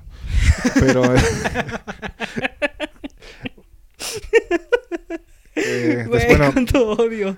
después, del, es- después del insulto gratuito, pues me emociona esta película porque una versión animada, por ejemplo, yo soy muy fan de los juegos de Platinum Games, Uh, que justamente te narran la, la guerra de la guerra de Cybertron. Cybertron. Se me hacen grandes juegos, la verdad, grandes juegos de acción. ¿Cuál era? War for Cybertron Ajá. y Fall of Cybertron. Fall of Cybertron. Y la que sigue, ahora sí, hablando de secuelas, que tal vez podrían ser muy innecesarias desde mi punto de vista, Joker 2. No, yo yo tengo yo te voy a ser honesto, yo quiero ver mucho esta película solamente porque cuando la anunciaron desde el momento en que dijeron, "Ah, sí va a haber secuela de Joker" y mencionaron que iba a aparecer el personaje de El bromas. de Harley Quinn. El Coringa. Ajá. Yo de inmediato le dije a mi hermano, y creo que te lo llegué a mencionar a ti, fue como de, a mí, me- a mí me encantaría que Harley Quinn la interpretara Lady Gaga. Y, Y, fue cuando, y fue cuando recién acababan de anunciar la película y después salió su teaser En el que anunciaron que sí iba a ser Lady Gaga. Fue como de, a la ¿le atiné? Y es que yo me espero una, obviamente, una Harley Quinn muy diferente a lo que hemos visto con Mar- Margot Margot, Robbie. Robbie, que Margot Robbie es totalmente la personalidad sacada de la serie animada. De hecho, Sobre todo en la última de Suicide Squad. Es perfecta como Harley, Harley Quinn. sí. Pero de pues hecho, aquí por el tipo de película y producción que es Joker, pues obviamente lo van a aterrizar muchísimo más. Eh, me genera mucha intriga. A mí lo que me aleja un poco de la, la película, aparte de que siento que es una secuela innecesaria, siento que Joker quedaba súper bien como un one shot, es que sea un musical. A mí ahí me pierdo un poco. Y hasta cierto punto, no sé si fue al revés, que hayan dicho, ok, va a ser un musical, hay que contratar a una actriz que sepa cantar. Ah, eh, Lady Gaga, o al revés, que hayan hecho el guion y la historia pensando en, en Lady Gaga. Lady Gaga. No sé cómo haya sido el proceso creativo. Yo, Este- espero, yo espero que sea al revés, haciendo el... ¿Cómo? O sea, pe- la pensaron como un musical desde el inicio. Ajá, que lo pensaron como un musical desde ¿Quién el sabe? O sea, a mí me aleja un poco y te digo, de nuevo, es que, no sé, no me entusiasma tanto porque siento que quedaba bien como una historia única y pues a ver qué tal. O sea, obviamente me emociona porque de todas maneras regresa Jo- Joaquín Phoenix como Joker, regresa Todd Phillips en la silla del director. Este, hecho. Y entonces, es pues, algo, la verdad me espero. algo muy curioso que pasó con la primera de Joker. Es que mucha gente no le tenía nada, nada, nada de fe. A mí me generaba mucha expectativa e emoción, pero tenía mucho miedo por la parte del director, que es como de, güey, este cabrón realmente solo es conocido por haber hecho las Las películas de trilogía, la Hangover trilogía de Hangover. Y una película que se llamaba Hermanos sin armas, me parece. Hermano- Brothers in Arms. Que salía este Miles Teller y ¿cómo se llama este güey gordito de Super Cool? Ah, Jonah Hill. Jonah Hill. Que nunca Que, la por cierto, esa película Está no está muy buen es concepto. medianona. Ajá, no es tan muy buen Es concepto. una película que no es mala ni es buena, simplemente es olvidable. Entonces, pues Todd Phillips nunca ha sido como un director destacado. A mí me gustan las de Hangover, se me hacen divertidas, pero nunca te esperabas que un güey sacara una película como Joker.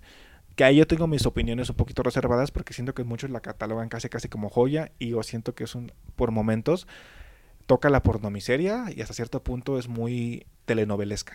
Pero esa es mi opinión.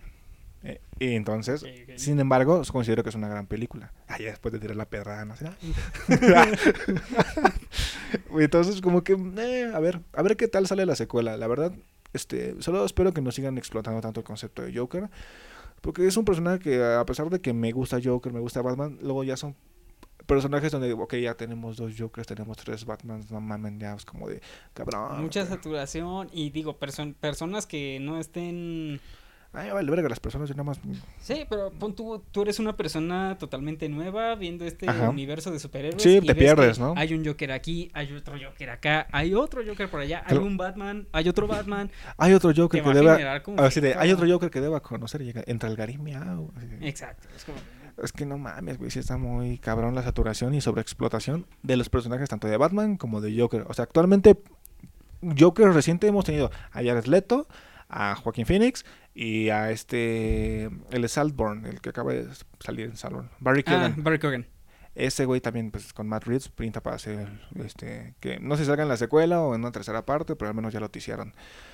Otra secuela que me parece que también hay que tener un poco de caca, Venom 3. Simplemente diré, eh, Me. ok, saltemos. Gladiador 2. Gladiador 2. Ay, me generó mucha mucha curiosidad pero a la vez no. Nah. Me da miedo, a mí me da miedo. A mí, de nuevo, como lo mencioné con Tim Burton, eh, este Ridley Scott es un director que siento que no, no ha dado como buenas producciones últimamente y vive de glorias pasadas. Si de por sí con sus últimas películas que han sido historias originales o nuevos conceptos, siento que el señor la ha cagado un poco. Este está retomando una de sus películas que son de las mejores, Gladiador. Y luego. Y va a ser una secuela que hay que tener en cuenta que esta película de Gladiador 2 ya había estado en planes desde antes y la idea estaba muy mal. Querían traer de regreso a Máximo, Sí, querían que regresara a la vida ajá. con un este contexto más sobrenatural. Ok, nada, pinche Ridley Scott, de cuál fumó, que comparta, porque la neta, no sé, a mí, tan solo el último de Napoleón, este, está rara, güey, o sea, se me hace que es una película con mucho desperdicio en el guion, y aparte, pues la verdad, este, no sé qué pensar de esta producción, considerando que es una secuela de nuevo de una película que siento que funciona perfectamente como una historia única, o sea, que sea una, una historia que ahí se quedó, y pues va a estar protagonizada por Paul Mescal, que de hecho, si no lo ubican, es, es el protagonista de Afterson. Y Afterson es una gran película. Si no la han visto, se la recomiendo mucho. Es una De hecho, película que te ah, destroza de hecho, emocionalmente. participó en la primera, ¿no? Es el niño, ¿no? Que- ¿Es neta? Ajá. No mames, ¿sí? Sí. Que yo recuerde es No el me digas blasfemias, niño. padrino, ¿neta? Ajá. Yo creo que nada más la habían agarrado porque era el actor de moda No, ahorita, no, güey. no, según yo es el niño que aparece en la primera película. No digas. Ok, hay que investigarlo bien, pero bueno. Eh, de hecho, Paul Mescal estaba siendo considerado para interpretar a Johnny Storm en Fantastic Four. Qué bueno que no aceptó, Paul, eres un gran actor, no necesitas salir en Marvel. Eh, continuando con películas, y en este caso otra animada que me emociona mucho, The Lords of the Ring, La Guerra de los Rohirrim. Esta va a ser una película hecha totalmente con el concepto en mente de ser una película de anime, o sea, va a estar hecho animada. Como Batman Ninja. Eh, sí, pero espero que esta sí esté chida. Eh, entonces, es una película que va a ser hecha por un estudio japonés y que te va a presentar eh, una historia así, un one shot igual, que es precuela del Señor de los Anillos, donde te van a mostrar este un, una historia, una aproximación a los Rohirrim, que son estos caballeros del reino de Rohan. Entonces me emociona bastante, güey. Entonces, porque soy muy fan, yo soy muy fan del Señor de los Anillos y pues entre más me den, sobre todo después de la última... es, que, es que dije, entre ¿La más, me de- entre más me den... son- sí, vete. Qué pendejo, ahorita me río de mis mamadas. Entonces, sobre todo después de Rings of Power, que, ay, hijo de tu pinche Era lo que madre, te iba a decir, Rings of Power. Oh, oh. No sé qué pensar de Ring- Rings of Power, este, ay, pero bueno. Me emociona mucho esta peli y espero que esté muy buena. Otra secuela, Sí. dila tú, dila tú. Tú eres muy fan. Eh, no, obviamente, obviamente. Te mama. Estamos hablando de el personaje probablemente con el, El culo, rey. con el culo, con el ano más roto de toda, toda franquicia, toda... El rey de la Rule 34. El señor explotación y rey de la piterez o de la vergüenza. O sea, Sonic- Sonic, el jejejojo. Sonic 3, güey. No hay personaje más, ¿cómo decirlo? Explotado. Explotado. De, de mala mane- manera, güey. Que Sonic, cabrón. Y lo peor es que es recordado por tener grandes juegos y por tener juegos ultra piteros, güey. Y por sus novelas gráficas hechas por fans que son súper cuestionables. El diario de Tales, güey. No mames, no, cállate. Debe- alguien debería hacer un estudio, neta, hagan una tesis, güey, de la relación directa entre el surgimiento del fenómeno furro y la Y franquicia de Sonic, güey. Sí. Estoy Está seguro de que hay- cabrón, hay, güey. algo muy relacionado ahí. Yo La estoy neta, bastante seguro. Sonic, o sea, si uno dice fan de Sonic, siento que actualmente con las películas uno puede decir, ah, soy fan de Sonic, ah, actualmente, está chido, le gustó la peli. Anteriormente era en el 2015, eh, 2010 era como, soy fan de Sonic, y luego, luego, no mames, güey, Chris Chan, no mames, este cabrón, este es furro, este güey le gusta la Rule 34, no mames, este güey es un pinche edgy que piensa que Shadow es cool. Es que, y hablando de Shadow, Shadow, Shadow recargando una... ¿Qué? Me- Un subfusil como si fuera una escopeta. güey, no mames, es que Sega, chinga tu madre, güey. O sea, me mama. Hay veces que nosotros hemos tenido pláticas de lo edgy que es Sonic, güey. de la manera en la que ha tenido tantos conceptos que me da tanta risa Sonic como es. Ay, no. Y lo chido es que las películas han estado buenas. Y sal- en Sonic 3 eh, sale Shadow. va a salir Shadow. Salió en la 2 como una escena post créditos. Sa- ¿Ya viste quién quiere, bueno, quién está rumoreado para ser Shadow? Ya lo había visto, pero se me olvidó. Este, Anakin, Hayden Christensen. Hayden Christensen. Ah, sí, es cierto. Queda sí, la perfección, güey. Sí. ¿Qué otro morro puede ser igual de... Bueno, morro. ¿Qué otro ¿Qué güey puede ser igual de igual edgy, cabrón? No, queda a la perfección, güey, o sea... Pero es que, güey, mucha, algo que mucha gente tiene muy conceptualizado de las películas de Star Wars. Y yo, yo, Ahí vas, ahí vas. Primero con Christoph y ahora con Star Wars, ¿no? el doblaje les ah, le ayuda muchísimo a las Ah, películas, ok, vas a, o sea, vas hacia algo positivo. Sí, yo igual concuerdo, o sea, yo realmente mi conocimiento de que las precuelas en teoría están culeras En nivel actoral, ha sido cuando llegué a Son internet una caca. ¿qué?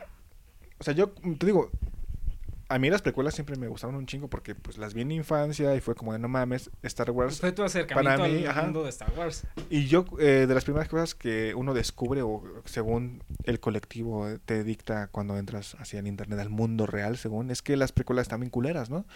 Y para mí fue un shock saber que para el mundo eh, er- eran, estaban culeras esas precuelas y para mí se me hacían la mamada, ¿no? Súper chidas.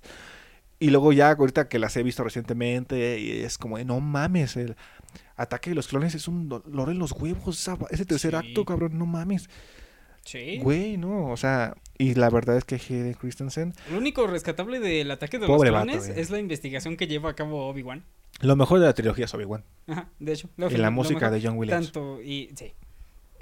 Tanto que es la mejor actuación Duel de the las Fates es una canción bien icónica y pues,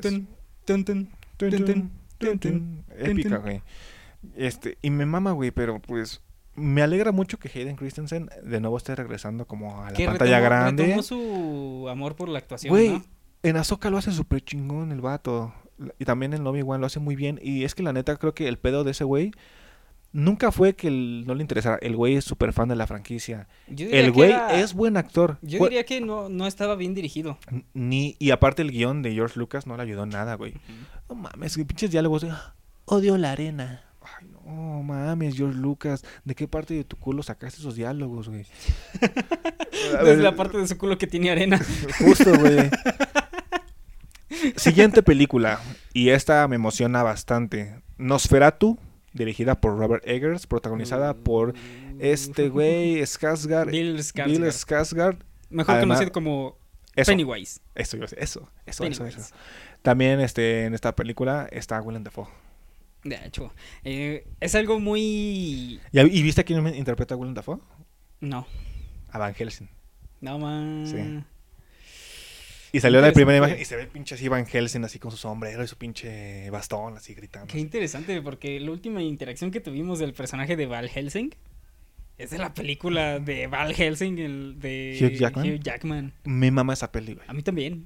Es lo más cercano que vamos a tener una peli de Castlevania. De hecho, de hecho. o sea, ya está la serie de Netflix, pero esa película yo la veía de morro y a mi parecer eh, el diseño del hombre lobo en esa peli es de los mejores que he visto en la pantalla se ve grande. súper imponente. Está muy chida y es una película que es súper campi, o sea, neta es muy así medio piterona, pero está muy chida, o sea, la neta Sí, a mí también me gusta. se me hace muy este baratona. Ahorita si, si alguien agarra y me dice, ah, mira, en el 7 está la película de Val Helsing, yo me siento y la Sí, veo. güey. La verdad está bastante buena.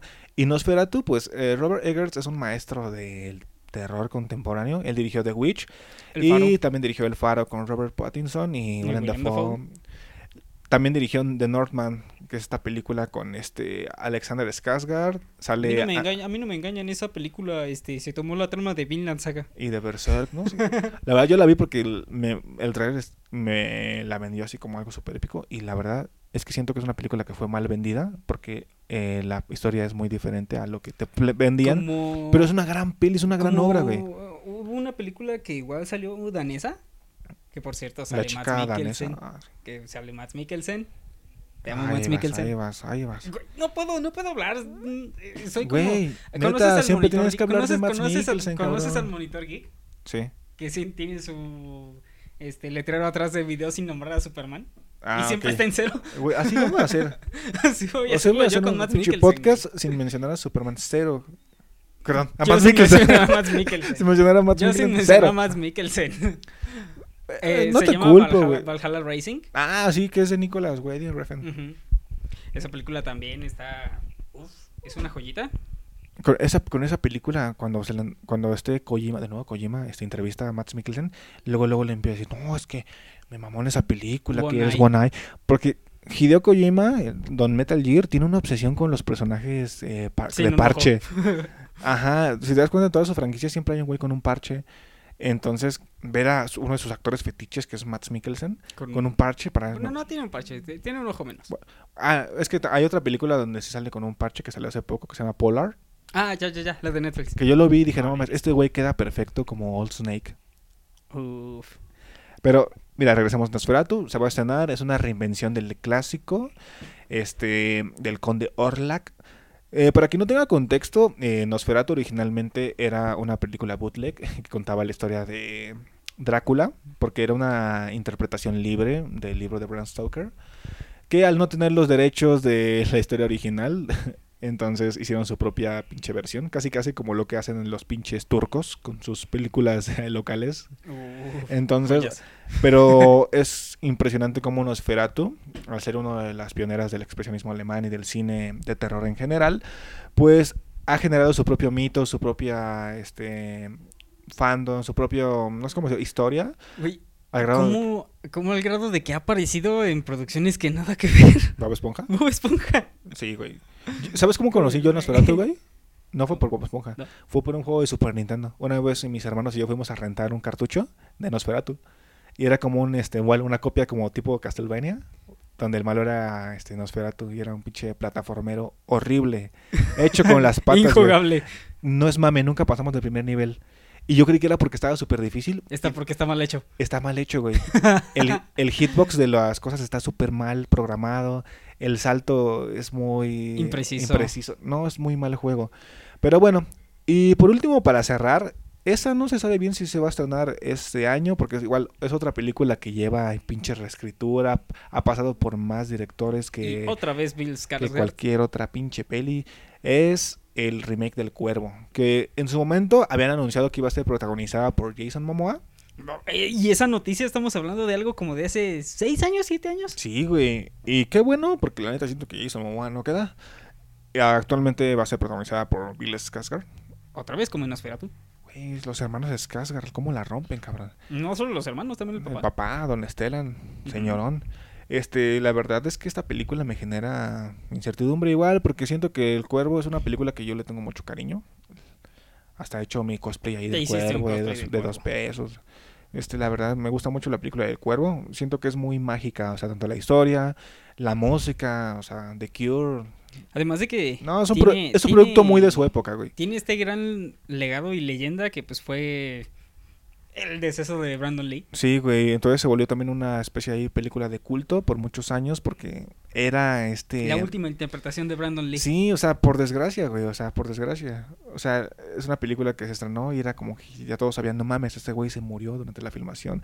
Y pues yo la única manera en la que siento que me podría gustar mucho esta película es que siento que deberían de alejarse justamente de la película de los de noventas. los noventas. Y siento que deberían de escarbar en los cómics, en el material de origen, porque la verdad tiene grandes historias ahí el buen Eric Draven. Y siento que podrían hacer una reinvención bastante chida tomando como base los cómics, porque al final de cuentas la película de los noventas al ser una adaptación muy de su época, se tomó muchas libertades Muchas creativas. libertades creativas. Que esas libertades la hacen muy mágica y la hacen un producto muy especial. Pero al mismo tiempo, pues obviamente se me haría muchísimo más chido que adaptaran cosas propias del cómic y les dieran un nuevo aire, en lugar de tratar de hacer una... Me recuerda mucho Aproximación a la recuerda- película noventera. Me recuerda mucho a La Máscara.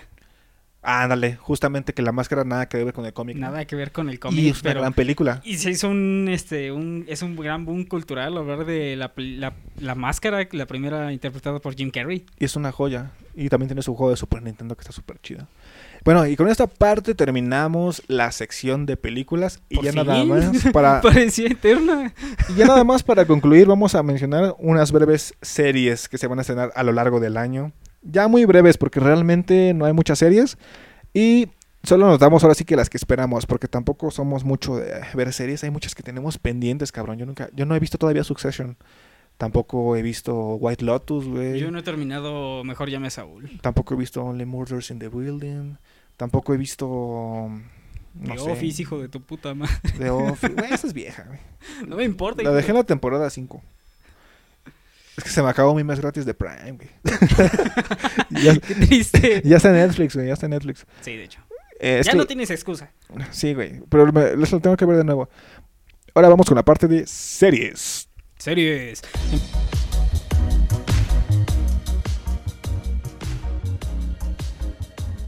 Empezamos por una serie que es eh, sacada de... Es una adaptación. De una animación que ¿De a mí en lo personal es una de las mejores series animadas que he visto. Sí. Que es Avatar, la leyenda de Aang. Y en este caso la adaptación live action corre a cargo de Netflix. Quien ya demostró que puede Cuando, hacer se, buenos... cuando se proponen hacer Sí. las cosas bien, lo pueden hacer. Ha hecho buenos live actions. Está el de One Piece. Está el de One Piece. Y Y, ah, que y el de One Piece, y ¿no? el de One Piece. Porque de ahí en fuera. Yu Yu Hakusho está bien esta pitera, güey. Eh. Cowboy Vivo. Cowboy Vivo, ni se diga. Aquí me, al menos siento que es más fácil, entre comillas, porque no está adaptando una propiedad japonesa, sino una animación que es, a final de cuentas, norteamericana. Bebe mucho del anime, pero sigue De siendo hecho. una animación, pues, americana, ¿no? Es una gran historia. es una gran historia, güey, y la verdad, aquí me genera Zuko, mucho el, conflicto. el besto antagonista. Güey, pinche arco de Zuko. Aquí lo que me genera mucho conflicto es que a pesar de que el tráiler que, bueno, los trailers que han sacado se ven increíbles, es que los creadores de la serie animada originalmente estaban dentro del proyecto como este consultores y productores. Como Ichiro Oda con el Como One Piece. Ichiro Oda con One Piece, que siento que gran parte One Piece funciona muy bien porque Ichiro Oda estuvo muy involucrado. Cosa que es muy raro que pase en ese tipo de adaptaciones. Pero con es que Avatar... por lo general el dueño de alguna obra intelectual es como de, ah, sí, tú págame y ya. Sí. Y con Avatar se salieron los creadores por diferencias creativas.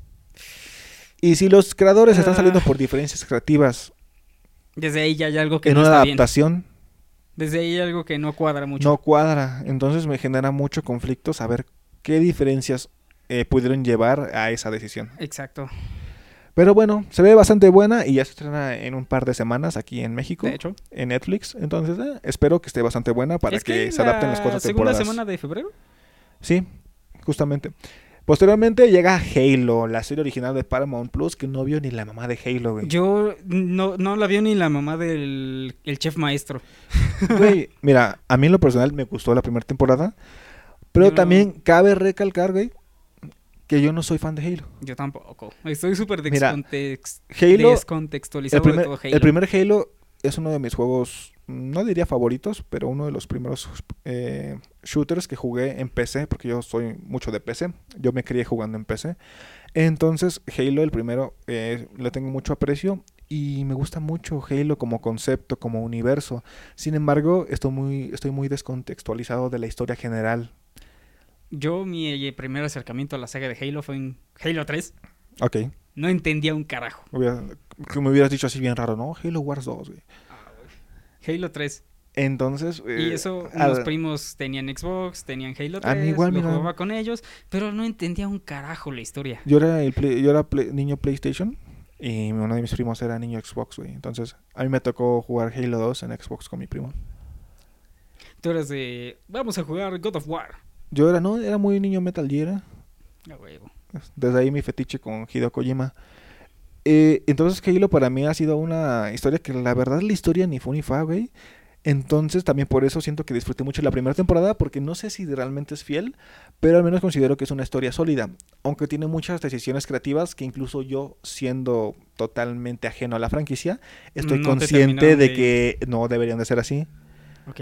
Eh, sin embargo, la verdad creo que toma- toca temas interesantes y siento que esa segunda temporada este, pinta para hacer eh, ya la adaptación. Siento que es lo que pasa un poco, Como que se... eh, en la primera temporada tú podrías decir que se centraron en es el preámbulo. contextualizar el universo, Sí. ¿no? ¿Sabes? Aquí me- a, mí, a mí que me parece un poco lo que pasa con la adaptación del cómic de Preacher. Ok, ok. Que Ah. la primera temporada nada que ver con lo que sucede Sí. en el cómic. Que yo soy muy fan de Preacher, el cómic de Garganis. De hecho, a mí me gustó mucho la serie. Entonces, hace cuenta que lo que pasa es que la primera temporada te presenta puros cosas, puras cosas que no pasan en el cómic. Hecho, Termina la primera temporada y es como y es si... como de, ya inicia lo del cómic. ajá, Ya vamos a comenzar con lo que pasa en el Entonces, a mí como super fan de Preacher se me hizo una patada en los huevos. Entonces siento que lo que pasa con De Halo. hecho, a mí se me hizo muy sufrible la primera temporada, se me hizo muy sufrida, la- sí me tardé en terminar de verla, pero ya cuando comenzó la segunda temporada en adelante fue como de... Preacher "Uf, es un road es- trip. estoy y- disfrutando esto. Es que lo chido de Preacher es eso, que es un road trip.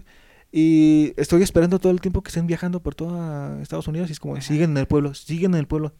Y siento que es lo que pasa con Halo. Halo es como, ah, termina y, ah, a iniciar no- el primer no me vas a- juego. no me vas a negar que el final de la primera temporada con cómo termina el pueblo es de lo más cagado. No lo sé, solo vi dos episodios de Preacher y la No, abandoné. tienes que Estoy diciendo que me cagó, güey, y tú crees que me voy a aventar toda la pinche Yo temporada, güey. Yo pensé que la habías visto. Termina de ver la primera temporada, güey. Lo que pasa en el, con el pueblo es de las cosas más pendejas que he visto en una serie. Me encantó. Mira, Me habla- encantó. para, para conectar temas, hablando de que Preacher es un cómic de Garth Ennis, otro cómic de Garth Ennis que está siendo adaptado a serie, The Voice. Temporada Voice. 4 llega este año.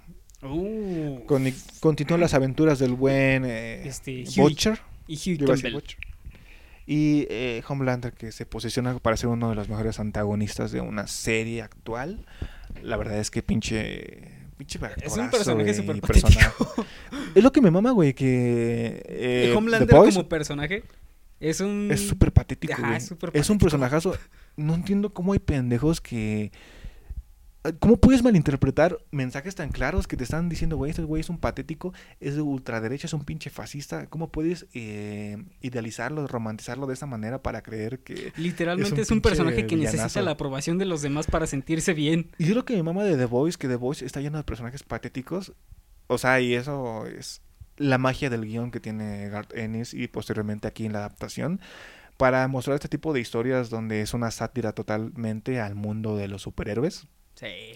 Y que me emociona bastante porque algo que, que agradezco. Y es que desde el, desde el mismo preámbulo es como de, ok, tú conoces a estos superhéroes, Marvel, DC, pero ¿qué, qué pensarías si te, dijimos, te, te dijéramos que son personajes con una moral totalmente cuestionable? Sí. Ah, y lo que voy a decir, a diferencia de Preacher, que Preacher se desvía muy cabrón del cómic, y ahí está, es para mal, en mi opinión. Aquí, y en muchos casos, siempre es para mal, pero aquí está súper bien que se hayan desviado tanto, porque la neta el cómic a mí se me hace muy pítaro. Está muy edgy. Está muy edgy y siento que realmente casi no hay este mucho subtexto. Está. Literalmente es violencia por violencia. Es violencia gratuita. Y aquí metieron. o sea, está la sátira, pero en el cómic es más orientada hacia la parodia. Y aquí sí totalmente hay una- un chingo de crítica ¿Cómo social. se llama este personaje? Eh, ¿Tech Knight? Ah, chinga, ¿quién? Es que en el cómic hay un personaje que se llama Tech Knight, Ajá. que metieron también en la serie de Compuesto B. Ajá. que por ah, cierto no, no no has la he visto. Tiene una obsesión con meter su aparato reproductor en cualquier cosa que tenga un agujero. Ok. Entonces en el cómic está, está muy cagado porque el personaje va hacia un asteroide que se va a estrellar con la Tierra. Ajá. Y entonces el asteroide tiene la forma de una... Vagina. Ajá. Entonces Tech Knight agarra y mete su miembro ahí. Wow. Entonces, este, el... Y esto nada más lo saben personas que están en cabinas de mando y todo eso. Qué cabrón. El asteroide explota. Este... Tech... ¿Cómo? Tech Knight. Ajá. Muere en la explosión y todo el mundo es como de, oh sí, el gran héroe Tech Knight que se... Murió fornicándose un asteroide, cabrón. Ajá, y todos están como de, oh sí, el gran héroe Tech Knight que se sacrificó para que la humanidad pudiera seguir viviendo y es como... El vato se estaba cogiendo el pinche asteroide. Es que, güey, o sea, Garth Ennis eh, tiene ideas geniales. Y me mama que en The Voice retomen ese tipo de conceptos. Y la verdad es que es una gran serie, güey. La verdad yo espero mucho esa temporada. Y a ver cómo va, güey. Incluso ya anunciaron un spin-off aquí inventado en México. De hecho, Entonces, que yo le tengo bastante fe porque Compuesto B, que es el primer spin-off que se lanzaron, me gustó bastante. sí. Y mira, hablando de Amazon Prime, otra película, perdón, película. Otra serie que va a llegar y que es adaptación de videojuego, Fallout. Fallout. Ah, Ah, me vi el trailer, no, no pude evitar emocionarme, güey. Me emociona yo, mucho. de hecho, de Fallout eh, conozco muy poco. Y es que yo soy muy fan de la saga. Ajá. Yo conozco muy poco, más allá del concepto de que es este un mundo post-apocalíptico gracias a una guerra nuclear. Y que el mundo está repleto de este. ¿Cómo se llaman? Ah, mutantes. Sí. Es un mundo alternativo donde digamos que el- cuestiones históricas ocurrieron de forma diferente, o sea, tipo what if. Eh, y eso llevó a diferentes conflictos, sobre todo a que la tecnología se desarrollara de otra manera, porque no se inventaron ciertas cosas como los transmisores o cosas así. Entonces, haz de cuenta que es como si la tecnología hubiera se hubiera quedado en los años 50, pero como con toda esta Un avance tecnológico, pero... con esta estética Con- cincuentera y como todos esos cómics tipo pulp, o sea, como ah, invenciones tipo de ciencia ficción de esa época de los 50, ¿no? Como se imaginaban este el miedo nuclear, este, cómo se imaginaban los robots que serían, etcétera. Entonces, pues este es un mundo alternativo donde en ese, en ese, en ese tipo de sociedad ocurre una catástrofe nuclear que obliga a que a mucha gente se refugie en, pues ahora sí que en bóvedas, ¿no? En refugios diseñados para sobrevivir al apocalipsis, ¿no? Sí, y que yo sepa, pues salen regularmente por recursos, ¿no? Y cosas Eh, dependiendo de la bóveda. Por ejemplo, lo que estoy interpretando es que Fallout, eh, la serie está adaptando de cierta manera a Fallout 3, o espero que no, preferiría que fuera una historia aparte, Bueno, es que Fallout 3 es el más popular. que por lo que te ponen es que en las bóvedas la gente pues hizo su vida ahí dentro de ellas mismas, y es casi casi como una especie de pinches gobiernos fascistas, donde está prohibido salir, te pintan que afuera no hay nada y así, entonces el protagonista es alguien que por sus huevos sale por una cuestión ahí este, personal y sale a explorar el mundo, entonces eso funciona muy bien dentro del juego porque pues tú al igual que tu personaje estás conociendo el- este mundo por primera vez. Entonces la serie pinta para irse por ese camino y lo que tiene Fallout aparte de que tiene mucho mucha influencia de muchas películas de ciencia ficción y posapocalípticas, siendo la principal Mad Max, los mismos creadores lo han dicho. De hecho en, Fa- en Fallout tienes a tu perrito así como totalmente influencia de Mad Max 2. Es que tiene gran un, un gran humor, güey. El personaje de Pip Boy creo que muchos, sin saber que es Fallout, han visto a este personaje en Sí. memes. Sí, definitivamente. Es lo más icónico que tiene la franquicia. Es como... La sátira que hacen. Es como Borderlands con el tipo que aparece en todas las portadas. Lo que pasa aquí con Fallout es algo que me pasa un poco con Silent Hill 2, que siento que Fallout es un poco como The Voice. The Voice tiene mucha crítica y es una serie, es una mucha serie que mucha gente que cree que es anti-woke o pendejadas así, cuando es una de las series más woke que existen, cabrón. O sea, es súper un chingo de, o sea, me vas por donde voy.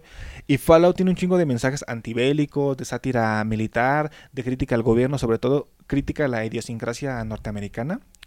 A cómo ellos plantean la guerra, casi casi como que algo... ellos son este los personajes que las personas que van a llegar Sí. a este lugar y nosotros vamos a darles la libertad que no les dan. Ajá, entonces lo que pasa con Fallout es que los primeros Fallout fueron hechos por Obsidian y después posteriormente Bethesda compró la franquicia. Y muchos creen que Bethesda, que son los que hacen los juegos actuales de Fallout, son los creadores de Fallout y no, ellos compraron ya la franquicia ya. Ya establecida. El primer juego de Fallout de Bethesda es el 3.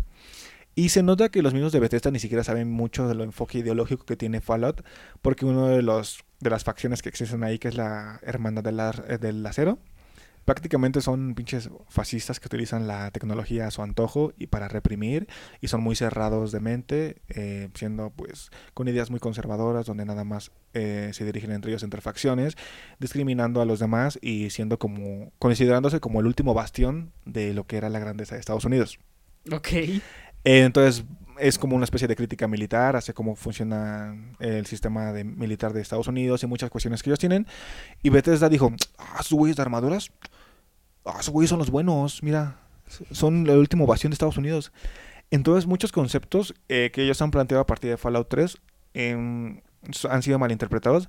Y siendo Todd Howard, creador de Fallout 3, directo- directivo de Bethesda, uno de los productores de Fallout la serie, me da miedo que se vayan por ese camino donde en vez de ser esta crítica hacia muchos y muchas ideologías, se vayan por romantizarlas y plantearte muchas cosas que nada más van hacia el factor estético o así, hacia la acción y no tanto hacia la sátira política que tiene Fallout, que para mí es uno de los grandes puntos que tiene la franquicia. De hecho, Y mira, saltamos a dos últimas que son de HBO. La, me gustaría primero mencionar a House of Dragon, que tú tampoco has visto. no he Entonces, visto nada más- La quiero mencionar nada más porque House of Dragon este fue un aire de esperanza después no del he, final. visto, no he visto ni Game of Thrones. Es que a eso voy. cierto, Fue un aire de esperanza después del final tan culero que tuvo Game of Thrones. Entonces House of the Dragon este, me generó eh, un... ¿Cómo decirlo? De nuevo sentir amor por la franquicia. Y me, me pareció fascinante la primera temporada. Incluso tú la podrías ver sin haber visto Game of Thrones. Ok. Por ejemplo, tengo amigos que han Es visto. precuela, ¿no? Es precuela. Ok. Adapta uno de los libros que igual escribió George R. R. Martin. Ar, ar. Ar, ar, Me encanta que su, su abre- la abreviación de sus apellidos son como sonido de pirata. Entonces, este, tengo, este, sí conocidos que han visto House of the Dragon sin haber Sin visto haber Game of Thrones, Game of Thrones. porque funciona perfectamente, está súper bien contada. Eh, Ok. Funciona como propiedad intelectual nueva, ¿no? Podría fácil. sí, totalmente, güey. Entonces, eso lo hace bastante bien. A mí aquí lo que me genera es que uno de los showrunners, que es Miguel, Miguel Sapochnik, que es uno de los directores más cabrones que ha tenido la franquicia de Game of Thrones, que ha dirigido los mejores episodios de la serie, tanto de, de Game of Thrones como de House of the Dragon, ya no regresa como showrunner. Y aparte que esta segunda temporada fue grabada durante eh, la huelga La de huelga. actores y de guionistas. Y se pasaron por el arco del triunfo porque como ellos graban en Inglaterra, ahí no aplica. Ah, mira, qué interesante, eso no lo sabía. Y, pero lo peor es que los guiones sí son escritos en pues producción gringa, ¿no? Nada más que trabajan con actores eh, ingleses. Ingleses. El pedo de aquí es que lo que han dicho muchos showrunners, eso es algo que es de conocimiento general, es que duran- durante las series es muy importante el, el papel del showrunner que sirve como guionista principal, porque se hacen muchas reescrituras a la par de la producción, muchos ajustes. Y eso es, para, eso es en general para todas las series. Por ejemplo, Breaking Bad, este, ¿cómo se llama el guionista principal? Vin- Vince Gilligan. Vince Gilligan. Iba escribiendo a la par de que se iba desarrollando la serie, iba escribiendo episodio a episodio, y es algo que sea maravilloso a la serie, porque vas trabajando a la par de tus personajes los ideales que quieres plasmar, ¿no? Obviamente vas adelantado, pero pues es muy normal la corrección de episodios para ajustar detalles. Y aquí ya tenían los guiones completos, entonces no hubo ese proceso de reescritura durante el set. Entonces, grabaron con la lo que ya tenían. Y es algo que me genera mucha duda porque una de las cosas que falló justamente en las últimas temporadas de Game of Thrones fueron los guiones. güey.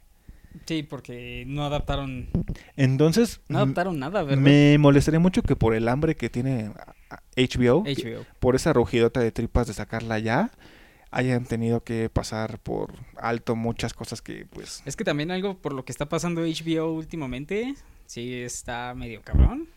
Varios de su, varias de las películas o series Ah, que tenían güey. en el catálogo pues, tuvieron que decir, órale, ¿quién, ¿quién se anima a también tenerlos? Porque ocupo dinero. Sí, justo, güey. Ay, me caga. Y por último, otra de HBO, que también ya se había parado la filmación por la huelga de actores y guionistas, es El Pingüino, protagonizada por Colin Farrell, spin-off del universo de Batman creado por Matt Reeves. La verdad no hay mucho que decir, realmente dentro de las notas que ha sacado Matt Reeves, la menciona como una especie de Los Sopranos, Meet Goodfellas, Meet, no sé, Casablanca, etcétera, como tiene mucha influencia del cine negro, de mafioso, cine noir, pero obviamente enfocado en el personaje del pingüino, que la verdad, papelazo de Colin Farrell. En De hecho, me encanta, me encanta hasta el diseño que le pusieron. Cuando tú Mm. lo veías, este, era como, "No, ¿es Colin Farrell? Sí. ¿Es Colin Farrell? No se parece en nada. Y mira, caso contrario a lo que pasa con las películas de Sonic, de Sony, perdón, donde adaptan, son películas de villanos, aquí funciona porque ya lo establecieron en una película y sí está conectada. Y a diferencia de otras películas de Marvel o DC que a mí me caga que hagan spin-offs de personajes, que nadie ajá, ¿Quién conoce a Ezequiel Sims, que es el villano de. Madame Web?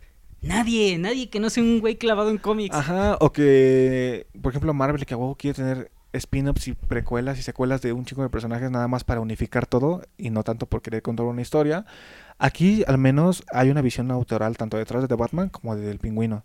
Y eso me emociona mucho porque mm, se siente que es su propio universo. Esta... Ajá, te están estableciendo, le están mostrando a Sony cómo debe de establecer un universo, pero Sí. bien. Y la verdad es que es Colin Farrell, Matt Reeves como productor, tiene, este, la verdad, toda la pinta de ser una gran serie.